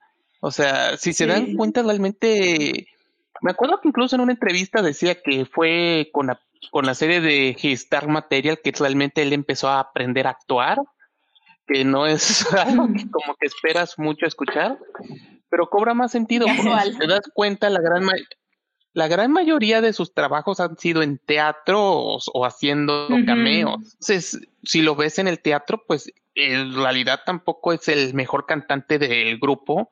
Es buen escritor. Eso que, eso que es buen escritor, es buen compositor pero no es como que nunca va a ser el que resalten ahora. Pues escribió Hamilton. ¿Él es escritor? De teatro. Sí, sí, sí. Y compositor también. Él escribió Hamilton. Sí, él escribió Hamilton y eh, compuso todas las canciones de Moana, por ejemplo. También hizo esta serie que... Eh, ah, bueno, es que ah. compone la música, pero también la letra. Sí. Qué interesante. Sí, Creo que usan mucho su voz, o sea, ya también es como uno de los actores de catálogo de Disney. Entonces, también ahí lo encuentras de repente en papeles que dices, mm, ¿por qué me suena que se va a, poner a cantar Alexander Hamilton?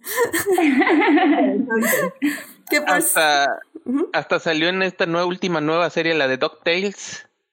Ah, también, sí es cierto. Ah, sí, hace una voz. Pero, Creo que solo yo me di cuenta. bueno, pues es que sí, también este...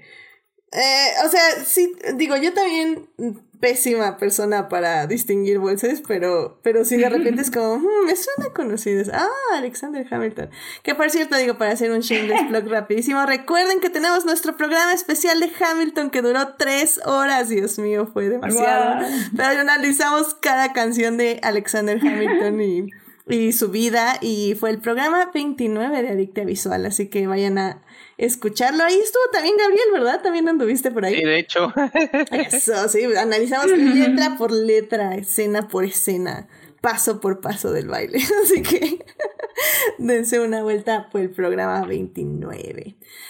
Y bueno, pues ya como para cerrar esta hermosa sección antes de pasar ya a las interpretaciones y metáforas religiosas o antirreligiosas, dependiendo cómo lo quieran ver, ¿les gustaría mencionar como alguna otra cosa de los personajes de la serie? La mamá de Will también, ¿eh? ¿Qué, o sea, qué personaje se avienta? No sé quién sea la actriz, pero creo que también lo hace muy bien. Sale poquito, pero sí. O sea, lo que hace lo hace bien, eso creo que está bien.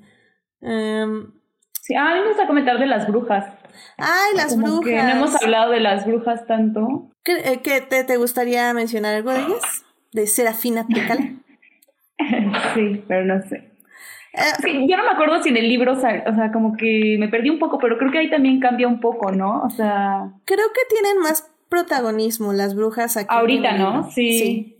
Eh, porque en el libro eh, regresan más como para el tercer libro, para el tercer libro, para guiar a Laira en, en la siguiente aventura, por decirlo de alguna forma. Y en este libro, según yo recuerdo, no tenían tanto. O sea, tienen esto con el, el magisterio y esta pelea por sus tierras. Y que sí están eh, buscando a Laira activamente.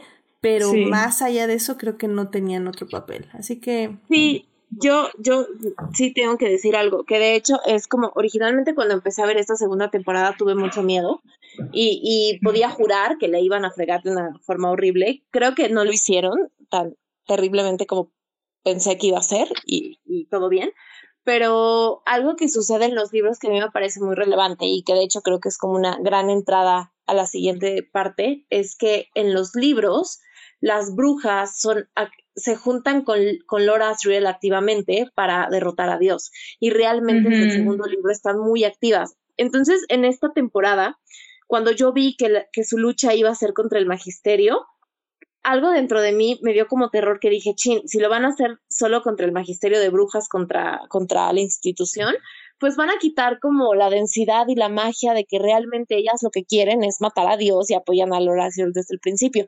Y creo que ya no me molestó tanto al final porque creo que sí las están encaminando hacia allá y que finalmente van a llegar hacia allá.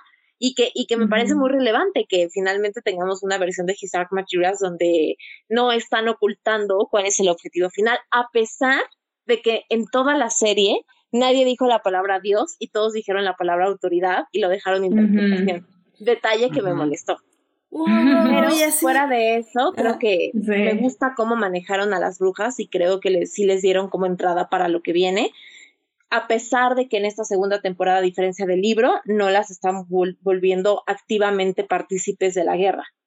Wow, wow, wow, y así es una gran introducción para la tercera parte, porque ya vamos a hablar justamente de la autoridad y todas las metáforas que hay aquí en His Dark Materials y que van a ser relevantes para la tercera temporada. Así que si quieren saber un poquito más de pistas de qué va a pasar, eh, pues la siguiente temporada, quédense aquí con nosotros. Así que vámonos a la tercera parte.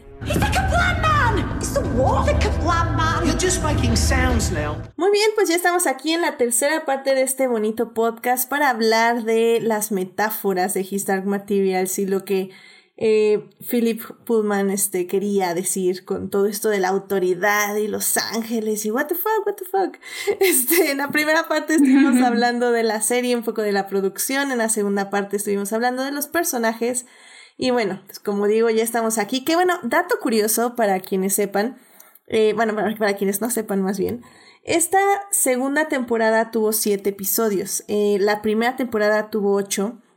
Y la razón por la que esta temporada tuvo siete fue por COVID, eh, pero específicamente porque el episodio 8 iba a ser un eh, un capítulo dedicado 100% a lo que estaba haciendo Lord Asriel.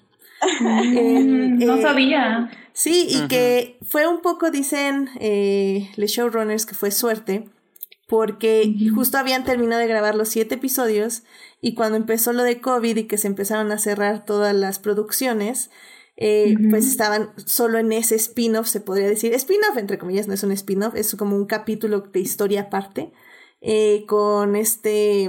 Ay, se me acaba de ir su nombre. Eh, ¿Cómo se llama Lord Asriel? Mm. James McAvoy. James McAvoy.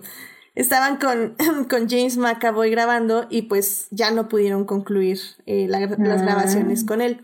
Pero justamente la idea es que ese octavo episodio nos iba a introducir a realmente ya la guerra, o bueno, la guerra entre comillas, pero lo, la trama como Mm, cósmica, magnífica, de lo que se trata His Dark Materials, que es como bien dijo Blanca, la lucha contra la autoridad, que la autoridad básicamente Dios. Ahora, querido público, quien no sepa, lo que también tienen que saber de esta serie de His Dark Materials y de los libros, es que Philip Pullman los escribió un poco para burlarse de C.S. Lewis, que, para quienes no lo conozcan, es un señorcito que escribió las crónicas de Narnia. y, y, pues bien, y Gabriel lo sabe perfectamente que pues las crónicas de Narnia son estos libros que básicamente la Biblia para niñas. Y Pullman ya estaba así como, ah, te odio Luis, te odio. Entonces voy a escribir justo lo contrario. Y por eso el Vaticano prohibió estos libros hace mucho tiempo. ¿Tienes algo más que contarnos de eso, Gabriel, por cierto? Miren, es que para... E, esto es muy importante.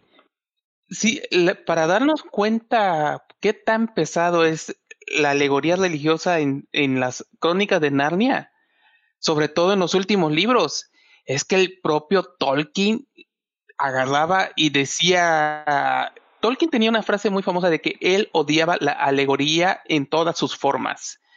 Y mucha gente sabe perfectamente que gran parte de eso es una enorme pedrada a las crónicas de Narnia, porque era su manera de decir que él no aguantaba las crónicas de Narnia porque era demasiado cristiana. O sea, eh, básicamente no es así como que no es esta situación de que Arslan, ah, Arslan es una alegoría de Dios, de Jesús. Si es Lewis, te diría, no, Arslan no es una alegoría de, Jesús. Arslan es Jesús. Arslan es esto. O sea, es demasiado pesado el mensaje religioso, sobre todo, en sobre todo en el último libro, que es así ya una, básicamente una alegoría del juicio final. Y uno de los personajes no va al paraíso porque aparentemente se maquilla o sea, no exagero. Oh my ¿eh? god, sí, también. De hecho, lo dice Philip Pullman en una entrevista, ¿no? Que la misoginia era también increíble ahí con Luis. Ajá, o sea, es, es demasiado denso. Entonces, lo que hizo básicamente. Ajá, lo que hizo entonces, lo que hizo básicamente Pullman es que él hizo básicamente una relectura de la Biblia, de los textos católicos religiosos. Y este, además le agregó, o sea, lo clásico, el paraíso perdido, Dante, o sea, todo, lo, todo, todo. Y lo que él hizo fue básicamente hacer una, lo que es básicamente una reescritura del paraíso perdido, en el sentido de que básicamente estamos viendo una continuación de la guerra entre los ángeles y Dios, pero en esta ocasión los ángeles tienen el apoyo de la humanidad porque gran parte de la importancia radica en que la humanidad se le da la oportunidad de liberarse de la autoridad. Y eso es lo que lo hace tan controversial, porque básicamente la premisa central es la idea de tener que matar a Dios, en el sentido de que eh, queda muy claro de que Dios en la historia, así como en el paraíso perdido, es que es una fuente de opresión. Yo creo que también por eso también se pueden casi, casi como escapar un poco los en, en adaptación. No necesitan decir la palabra Dios exactamente porque pueden ocultarlo con la idea de que es una lucha contra la opresión.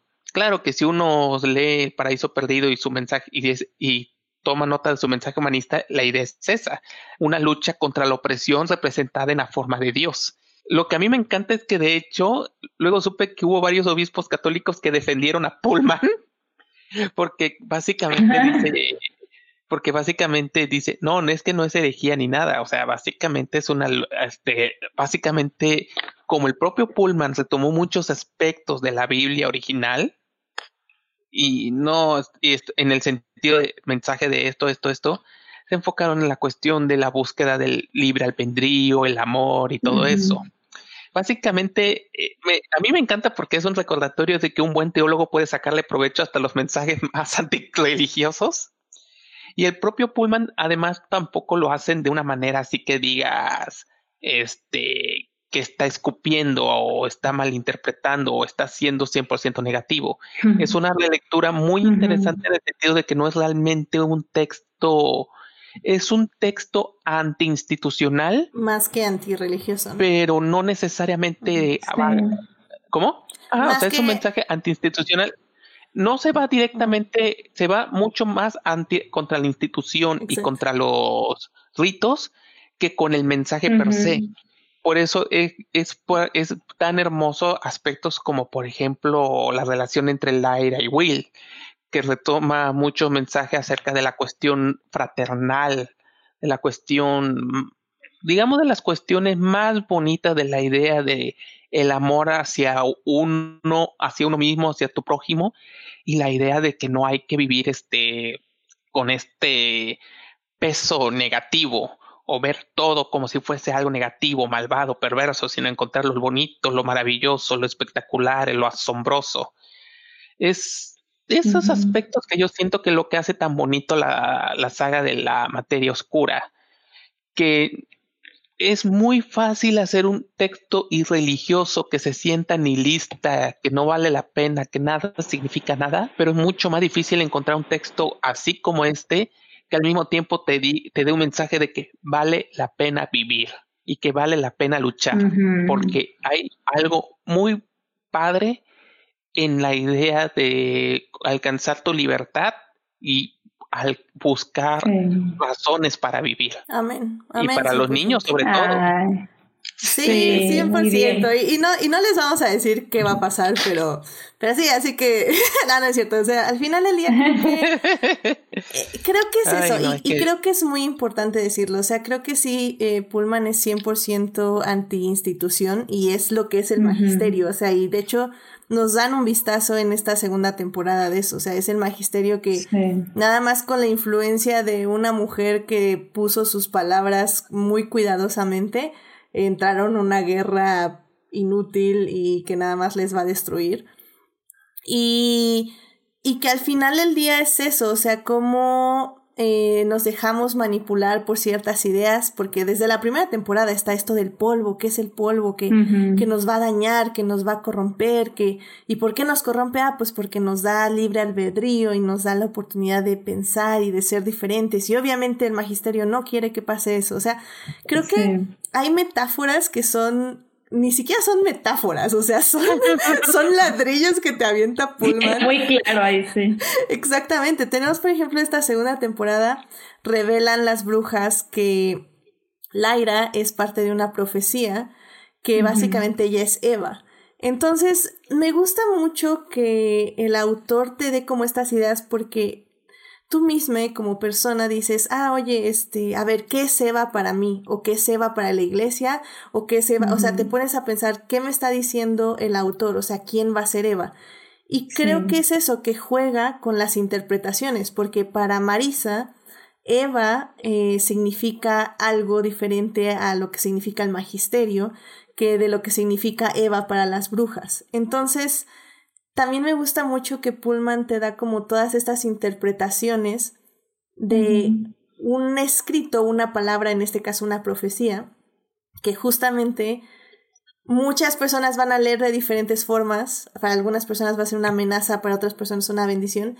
Y tú tienes que decidir qué va a ser para ti. Y al, finalmente, al final del día creo que Pullman sí dice, al fin, eh, significa, sí, sí hay una respuesta para él, en el aspecto de su universo. Dice, es esto, no les voy a decir qué es, pero es esto. Y, pero sí es algo positivo y es algo por lo que hay que luchar, justo como dice Gabriel. Y eso es lo que es importante. Y por ejemplo, también eh, yo les decía, estaba viendo esta serie con mi familia y cuando le dice un ángel, ah, porque también los ángeles son diferentes a los ángeles, cada quien puede tener su interpretación sobre quiénes son estos ángeles. Y a Mary le dicen, tú eres la serpiente, y yo así como, ¡Oh, my God!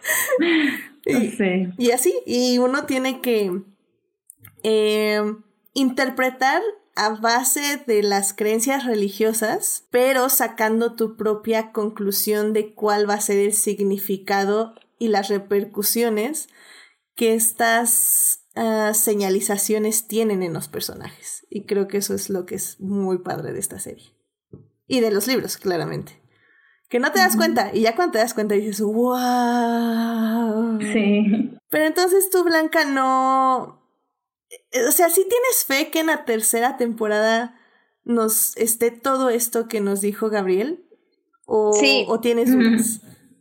No, espero, espero que sí se vayan a animar. Y creo que donde me di cuenta que se van a animar es con la escena final. Que o sea, sé que no puedo decirla como en voz alta porque spoilers, pero creo que la escena final y la forma en la que hablan los ángeles con Laura al final, a mí me dio como toda la esperanza. Y sí, o sea, me, tristemente me faltó el, el, el episodio de Laura pero creo que esa escena en particular fue como el hype absoluto donde me solté a llorar y dije como sí, por fin vamos a tener la adaptación así como lo merecemos. Entonces yo espero, o sea, realmente espero que ahora hay que tomar en cuenta que tienen mucho material para la tercera temporada y que las líneas narrativas se separan todavía más que en la segunda. Entonces me da también como un poquito de miedo que se vayan a perder en el proceso porque esta temporada les funcionó por el por el hecho de que todo es muy cercano. Y en la tercera temporada todo lo que ocurre son escenarios completamente lejanos y narrativas que se alejan cada vez más la una de la otra y es mucha información. Entonces también me da un poquito de miedo cómo lo van a manejar. Completamente de acuerdo. Y digo, querido público, si vieron la serie, terminó Laura Asriel y, y le apagaron a la tele, regresense por favor, porque les faltó una escena después de los créditos. híjole, sin, sin comentarios, sin comentarios. Y, y les va a dejar así como, ¡ah! Crean. Yo, yo, yo, yo me puse a gritar de emoción, nadie entendió aquí, también se quedan así como, pero como, ¿por qué? Y yo así como, ¡ah! ¡Está increíble! Pero sí, así que es una, es una gran escena post créditos, definitivamente. Um, Irene, ¿tú, ¿tú sientes lo mismo que Blanca? O sea, ¿sí igual tienes miedo de la narrativa o tienes más fe en estos showrunners? Pues sí me da miedo, o sea, tengo fe porque lo han hecho muy bien, o sea, creo que han hecho un gran trabajo adaptándolo, pero como dice Blanca, o sea, creo que sí es demasiada información y al final es justo el cierre, entonces, no sé, creo que no la tienen tan fácil, pero, pero yo creo que sí, sí van a lograr algo bueno, o sea, espero que sí, sí tengo fe. Porque llevamos esperando esa adaptación muchos Exacto, años. sí. Muchos años. Sí, sí, sí. Ya sé, ya sé. De hecho, en el chat Melvin nos está diciendo, ¿qué escena postcréditos? Melvin, ¿qué pasó? Melvin es uno de esos. No, ¿cómo? ¿No, ¿No la vio? ¿Qué está sucediendo? No sé, no sé. Dice que, que como DC no tiene escenas postcréditos, pensó que HBO tampoco tenía, pero no. Sí, tú- Jesucristo, no. Debes, en este momento, así, terminando este podcast, Ve a ver. que regresar y ponerle otra vez play a ese capítulo y esperarte a la escena post créditos. sí, sí, es una gran escena postcréditos. Así que Sí. vas a tener la que ver, Melvin. Es para llorar, así. Hincarte, literalmente, como mal, mal chiste y mala analogía, literalmente hincarte frente a la tele y agradecerle a Dios por esa escena post créditos. Muy bien, pues, es, es- es- es relativamente discutible, pero sí. Ay, yo sí me emocioné mucho. Me emocioné mucho, no para hincarme y agradecerle a Dios, pero sí, sí, sí me emocioné mucho. Y también Es que, ¿sabes? Ajá. También, o sea, Laura Asriel es uno de mis personajes favoritos de toda la vida. Es como, hay perfección en, su- en- en su propia toxicidad y su egocentrismo. A- amo ese personaje. Sí, completamente de acuerdo. Creo que este Daniel Craig lo interpretó en la película y si bien me gustaba porque le daba como esta solemnidad, creo que era demasiada solemnidad. Creo que James McAvoy le da este necesaria solemnidad, pero también le pone este sentido de aventura y de ah, Sí. de descuido, se podría decir de alguna forma, ¿no? Creo que James McAvoy es un gran Laura Asriel. O sea, a mí me ha funcionado, sí, de por sí soy como fan de James McAvoy.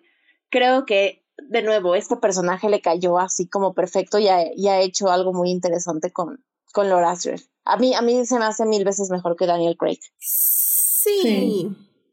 Ah, no voy a decir un sí rotundo porque creo que Daniel Craig también pudo haber entregado algo interesante, pero me gusta mucho la energía de James McAvoy con Ruth. Entonces, ah, va a estar padre. Hay una escena en específico que, uff, ya, ya la Ya, quiero yo ver. sé cuál estás Ya pensando, la del final de la primera temporada, ¿no? Eh, no, no, no, me refiero ya en, la- en el libro 3. La, Ah, Lo que viene, sí, ¿no? lo que viene, Ah, lo que sí, viene. sí. Bueno. Ya, por favor, la necesito. ¿Sabes qué? Ahorita que dijiste eso de la solemnidad, creo que un punto que, que diferencia mucho la, se- esta serie de la película de The Golden Compass, la del 2000 algo, este, es justamente que son buenos los personajes, o más bien los actores que salen en estos personajes en esa película, que son Daniel Craig y mm, esta mujer que siempre se me olvida su nombre. Eh, Em, Nicole Kidman. Nicole Kidman. Nicole Kidman. Y creo que funcionan bien, pero lo, lo que me gusta de esta versión de la serie con Ruth Wilson y con James McAvoy es que los vuelve más cercanos y más humanos. Porque en el otro tienes como a, la- a las típicas personas perfectas, lejanas, que se sienten frías, pero son frías sin dejar de perder el estilo. O sea, es como la frialdad de ellos dos, es como súper perfecta su frialdad. Y en cambio acá tienes los matices de dos personajes que son más cercanos. Y eso funciona muy bien con la narrativa de los libros y eso es lo que me gusta de la interpretación de McAvoy y de Ruth Wilson. Completamente de acuerdo. Sí, sí, sí, sí. Creo que le diste en el clavo a las diferencias de las interpretaciones. Ujú. Ay, pues muy bien, pues yo creo que con esto ya podemos dar nuestras conclusiones de la serie. Este, pues Gabriel, no, no sé si tú quieras decir un pensamiento final de Histar Materials y lo que esperas para la tercera temporada. Yo la verdad espero que la serie se aterrice. Porque, bueno, si mal no recuerdas, en nuestra primera conversación de la primera temporada teníamos muchas dudas, teníamos ahí como algunos comentarios de que dijimos, sí, nos gustó, pero como que estábamos así como dudosos. Y me gustó que pareciera que esta segunda temporada ya estaba todo más pulido, adecuado. Y quiero pensar que van a aterrizar. O sea, no voy a agarrar y no voy a esperar así.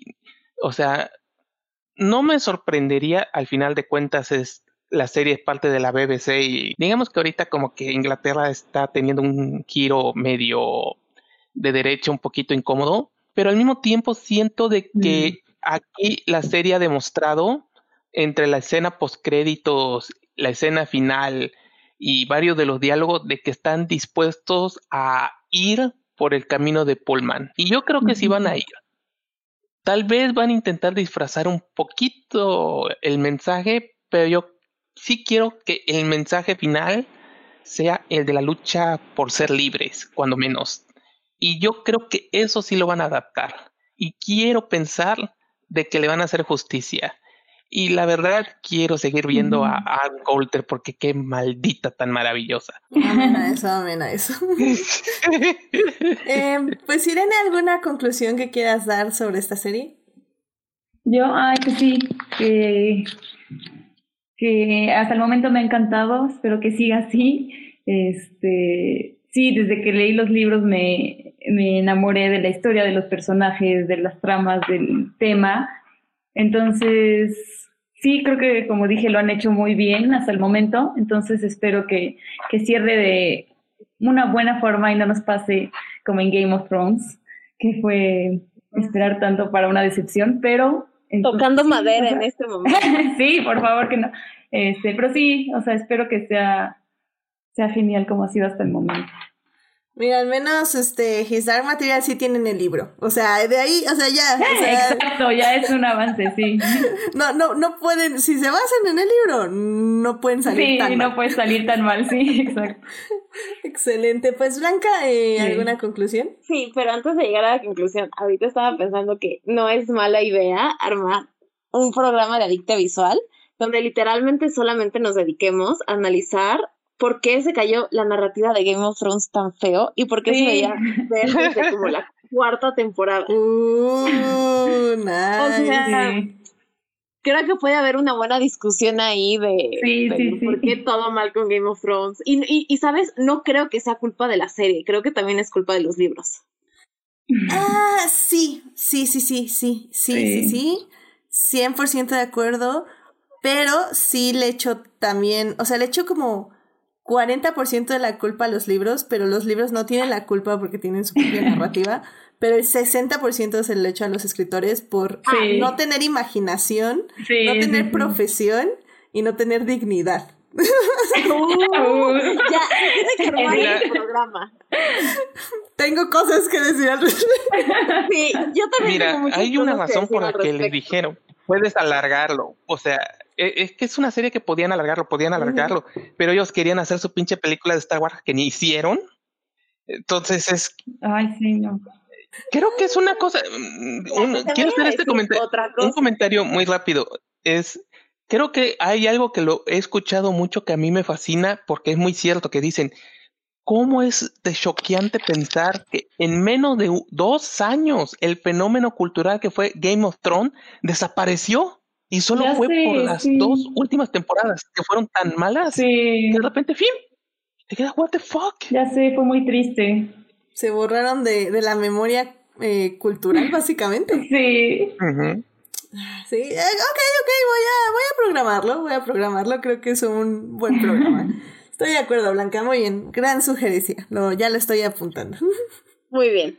Y sobre His Dark Materials, yo creo que es una serie y una historia, porque voy a decir, sí vean la serie, me encanta la serie, pero también si tienen oportunidad vayan hacia los libros, porque creo que es una historia muy relevante que realmente no solamente en la transgresión de su contenido, sino también en la forma de la estructura de este mundo mágico, es muy original y a veces es eh, refrescante alejarte un poco de las narrativas de la fantasía medieval, o sea, de nuevo Game of Thrones y El Señor de los Anillos, y, y realmente creo que son libros joyas de la literatura por muchas razones. Entonces, denle una oportunidad y tiene personajes increíbles y una historia increíble que, por un lado, justo lo que comentaban, eh, les va a hacer recuperar la fe en la humanidad, pero al mismo tiempo los vas a llorar un poco. Entonces, son de esos libros que se quedan en tu corazón y contigo para siempre.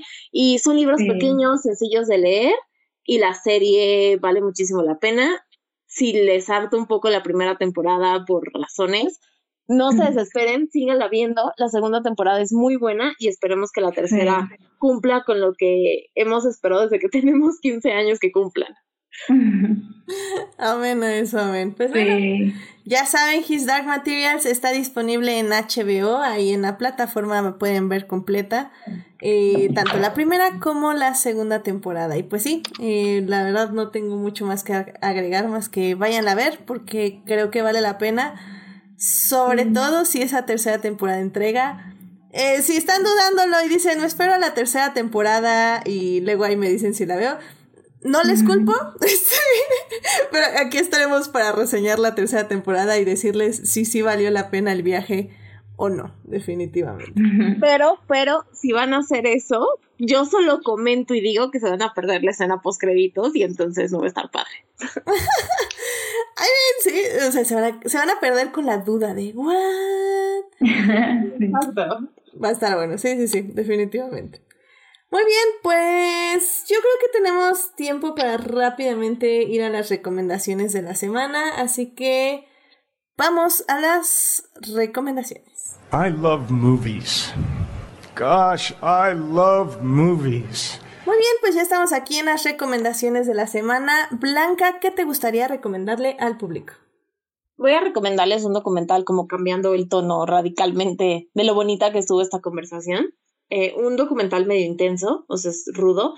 No me acuerdo si había platicado de él aquí, creo que no, pero lo vi este fin de semana, como que está en Prime y se llama Human Flow, eh, perdón, Human Flow del documentalista y artista plástico Ai Weiwei, eh, que es chino, y es un documental intenso que les va a destruir el corazón, pero creo que todo el mundo tiene que verlo y habla sobre las migraciones humanas. Eh, está construido en una narrativa supervisual donde no hay diálogos y muy pocas entrevistas y se nota que gran parte lo grabaron con celulares, este, o sea, realmente se ve muy independiente, pero las imágenes son maravillosas y todo lo va mezclando con ciertos pedazos de poesía árabe y es muy fuerte, muy, muy fuerte, pero vale muchísimo la pena tanto visualmente como de contenido y yo creo que es muy relevante que que todos dejemos que nos destruya el corazón y no ignoremos una realidad que sigue ocurriendo y yo creo que ha de estar muy intensa ahorita con todo lo de la pandemia. Muy bien, es Human Flow, ¿en dónde lo podemos ver? Está en Prime. En Prime, en Amazon. Perfecto. Pues muchísimas gracias y pues ya saben, este, aquí sí nos gusta recomendar estas este, películas y documentales fuertes que se lo pueden campechanear con WandaVision, o sea... Oh, no lo he visto, quiero verla, quiero verla. Ahí está, ven, acuérdense, ven este documental y luego ven algo leve y así, porque son importantes, son obras importantes y pues hay que, hay que verlas. Así que muchísimas gracias, Blanca. Gabriela, ¿a ti qué te gustaría recomendarle al público esta semana? Este, yo de hecho, hay algo que no es de esta semana exactamente, pero es algo que he estado empezando yo a coleccionar, que es, pues va a parecer que yo soy el fanático de la cultura japonesa porque creo que recomiendo muchas cosas de ese tipo, pero yo estoy empezando a coleccionar lo que es la serie de Fénix de Osamu Tezuka. Eh, Osamu Tezuka es el creador de personajes como Astro Boy, la princesa caballero, que algunos lo habrán conocido, sobre todo en la infancia. Y él en su momento creó una serie llamada Fénix, que por desgracia no alcanzó a terminar. De hecho, murió antes de acabar toda la saga. pero en la actualidad tiene 12 tomos, desafortunadamente son caros, que sea, no están saliendo por editoriales baratas, creo que cada tomo está entre, entre 500 y 700 pesos, pero es una serie muy interesante porque es una serie que habla de varios aspectos de las creencias que tenía Osamu Tezuka acerca de la capacidad de, crear el bien y el mal, de la inmortalidad, de la muerte y la resurrección. Y una de las maravillas que tiene la serie es que no sigue una línea, una línea narrativa. Es como si fueran varios cuentos donde el personaje central es el ave fénix de la leyenda y todos los personajes tratan de encontrar al ave fénix para, para impregnarse de su inmortalidad. Y, por ejemplo, eh, un tomo inicia en el inicio de la humanidad, el siguiente tomo en los años finales de la humanidad, luego regresan al pasado, luego van al presente.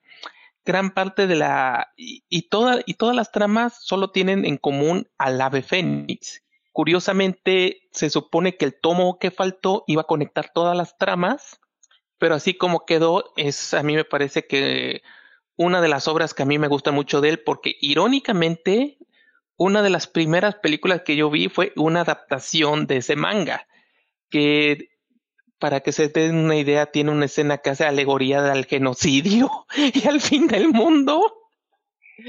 Así que creo que por eso tengo gustos raros. Romántico, pues. Muy bien. Este, ok, entonces. Por ahora, por ahora solo hay cinco de los doce tomos. Que solo hay cinco de los doce tomos por ahora, creo. Cinco de los doce tomos, ok. Pues ya saben, está este Fénix de Osamu Tezuka, ¿verdad? Ajá. Perfecto, pues ahí está bien, para que digan que, que aquí se recomienda de todo, caray, se recomienda de todo y cosas bien felices y románticas, por lo que vemos. Así que muchas gracias, Gabriel. Irene, ¿a ti qué te gustaría recomendar al público esta semana? Yo pues les quiero recomendar una serie que es la de las últimas que vi, que es también en Apple TV, que se llama The Morning Show. Es con Jennifer Aniston, Reese Witherspoon y Steve Carell. Este, no suena muy atractiva si digo de lo que se trata, a mí no se me antojaba de hecho, pero es de un show de noticias en Nueva York y como al, al principal este, presentador empiezan a sacar escándalos, ¿no? De conducta sexual inapropiada. Entonces todo, pues es como Jennifer Aniston, que es su compañera, cómo va batallando con todo esto y está muy interesante, o sea, y siento que es un tema muy actual, o sea, por todo lo que ha pasado con el Me Too y así, entonces hay rivalidad entre personajes nuevos y así, entonces está muy padre, de verdad la recomiendo mucho, está muy bien hecha, las actuaciones muy, muy buenas y sí, solo es una temporada, me parece que son 10 capítulos o algo así, pero sí está muy, muy entretenida y sí la recomiendo. Excelente, sí, yo, yo también tuve la oportunidad de verla hace unos meses. y, y, sí, creo que tiene algunos peros, pero en general creo que tiene el corazón en el lugar correcto. Entonces, sí, Es, es, una muy buena recomendación, creo yo. Así que muchas gracias, Irene, por, por recomendarla aquí en el programa. Y bueno, pues finalmente a mí me gustaría decirles que este viernes salió la última película de la trilogía más romántica de este universo, que se llama To All the Boys, Always and Forever. y que ya saben que yo soy súper fan, de hecho el año pasado tuvimos un programa especial de la segunda parte, que era To All the Boys, P.S. I Still Love You. Y mm. hablamos de esa eh, junto con, si no mal recuerdo, la unimos con Birds of Prey y de hecho fue un podcast bastante interesante, este, porque hablamos más de, de las mujeres en, algo así como las mujeres en, en el género, en los géneros de acción y románticos, o sea, porque si podíamos si tenemos como esta aceptación en, en géneros románticos, por ejemplo, esta trilogía, a, por ejemplo, una película de acción y superhéroes como lo es Birds of Prey. Así que pásenles el programa 7, de hecho, del año pasado, quedó súper padre. pero bueno, eh, amo esta, esta trilogía, me gusta muchísimo. Creo que la actriz principal, Lara, Lara, ay, creo que se llama Lara Connor, eh, si no mal recuerdo, ella este, está increíble, creo que tiene, no sé, tiene un carisma muy especial y junto con su coestrella, que ahorita se me fue cómo se llama, este, creo que tienen muy buena química y pues básicamente son amor en la pantalla, o sea, no, no hay más, no hay más, es miel 100%. Y, y me gusta mucho, me gustó mucho la conclusión. Tiene cositas, no es una película perfecta, estoy de acuerdo. Pero pues si les gusta el romance teen y el romance así como pues así, con mucha miel y todo bonito, y que ya saben cómo va a terminar, o sea, nadie está esperando que, que haya un plot ¿saben? Así que, no sé, a mí me gustó mucho, es Noah Centineo, el coprotagonista, y Lana, Lana Condor. Este, véanla, está en Netflix, me encantó, súper fan. eh, pues chequenla y ahí, ahí nos dicen, chequen la trilogía. Yo hasta voy a hacer un rewatch de toda la trilogía porque amo, amo, amo este el romance. Y con eso que fue 14 ayer, pues hasta queda ad hoc a la temporada. Así que bueno, pues con esto llegamos al final de este programa. ¡Yay!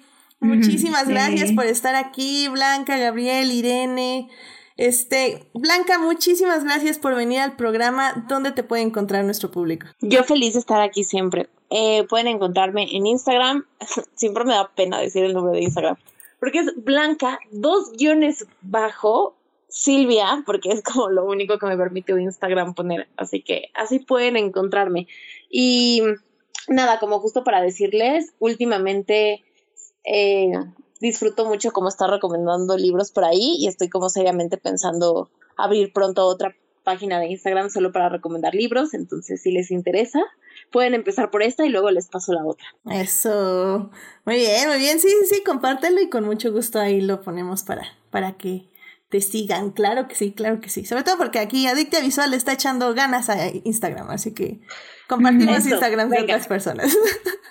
Gabriel, muchísimas gracias por venir al programa. ¿Dónde te puede encontrar nuestro público? Usualmente me pueden escuchar gritando en Crónicas del Multiverso con nuestro viejo amigo Falange, con Héctor, que también han sido invitados de Adictia Visual, y este, y de ahí en fuera, pues ahí lamentándome en Twitter nada más. Eso, pues ¿para qué más es Twitter, digo yo? Ah, muy bien, perfecto. Irene, muchísimas gracias por venir a Adictia Visual. Espero que te hayas divertido. ¿Dónde te puede encontrar nuestro público? Muchas gracias a ti por la invitación. Me la pasé muy bien. Eh, pues en Instagram como Volpina con V. Eh, subo más bien cosas de gatos y así, pero Sí, ahí me pueden encontrar y el Twitter igual como Volpina. Yeah. Sí, ¿para qué está bien el internet sino para quejarse y ver gatitos? Está bien. Por igual, 50-50. Perfecto, muchísimas gracias. Y bueno, a mí me pueden encontrar en HT Idea, donde ya saben, cada vez hablo menos de Star Wars. Recuerden, y bueno, y así, eso intento ya saben, esto es tragedia. Star Wars es tragedia, hashtag Star Wars es tragedia. Ay, pero bueno, em, recuerden que también me encuentran ahí a veces en los crossovers con Crónicas del Multiverso, donde voy a hablar de lo que no puedo hablar aquí, porque razones. Este, la semana pasada fui a hablar de eh, The Devil All the Time, esta película que está en Netflix y que les digo que no vean absolutamente. este, masoquistas, no más para masoquistas. Y también fui a hablar del The Trial of the Chicago Seven. Que ah, si bien me gustó, eh, tengo muchos peros, así que los fui a decir. Aunque a nadie le parecieron mis peros, pero fui y yo los dije. Pero bueno, muchísimas gracias a quienes nos acompañaron en vivo. Estuvo Héctor, también estuvo Melvin, muy activo Melvin y también muy activo Héctor. También estuvo ahí Julián García, nos pasó a saludar Marcela Salgado, también por ahí. Y creo que ya estuvimos eh, así en el chat. Eh, muchísimas gracias a Julián que está aquí y está en Twitch y ahí estamos poniéndole cosas al boot y así, así que muchísimas gracias Julián por todo tu apoyo. Y también muchísimas gracias a quienes nos oyen durante la semana en Heartis, Spotify, Google Podcast y en iTunes.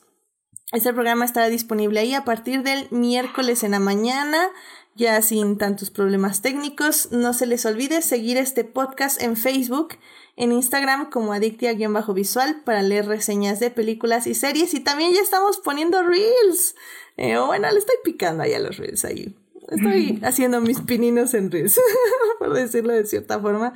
Le, le, voy a echar un poquito más de ganas al Instagram, así que pues síganos, eh, likeen y comenten por allá y bueno, no se les olvide suscribirse al canal de YouTube y a Twitch para que les avise cuando estemos en vivo y puedan escucharnos y comentar en el chat.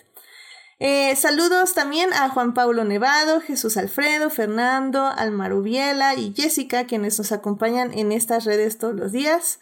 Muchísimas gracias.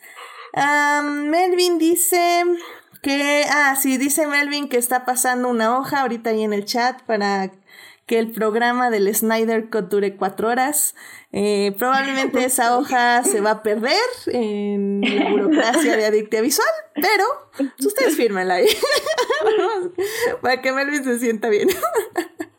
Yo realmente ruego así, de todo corazón, que la película sea tan maravillosa como Melvin espera. Porque si no, alguien va a terminar con el corazón roto.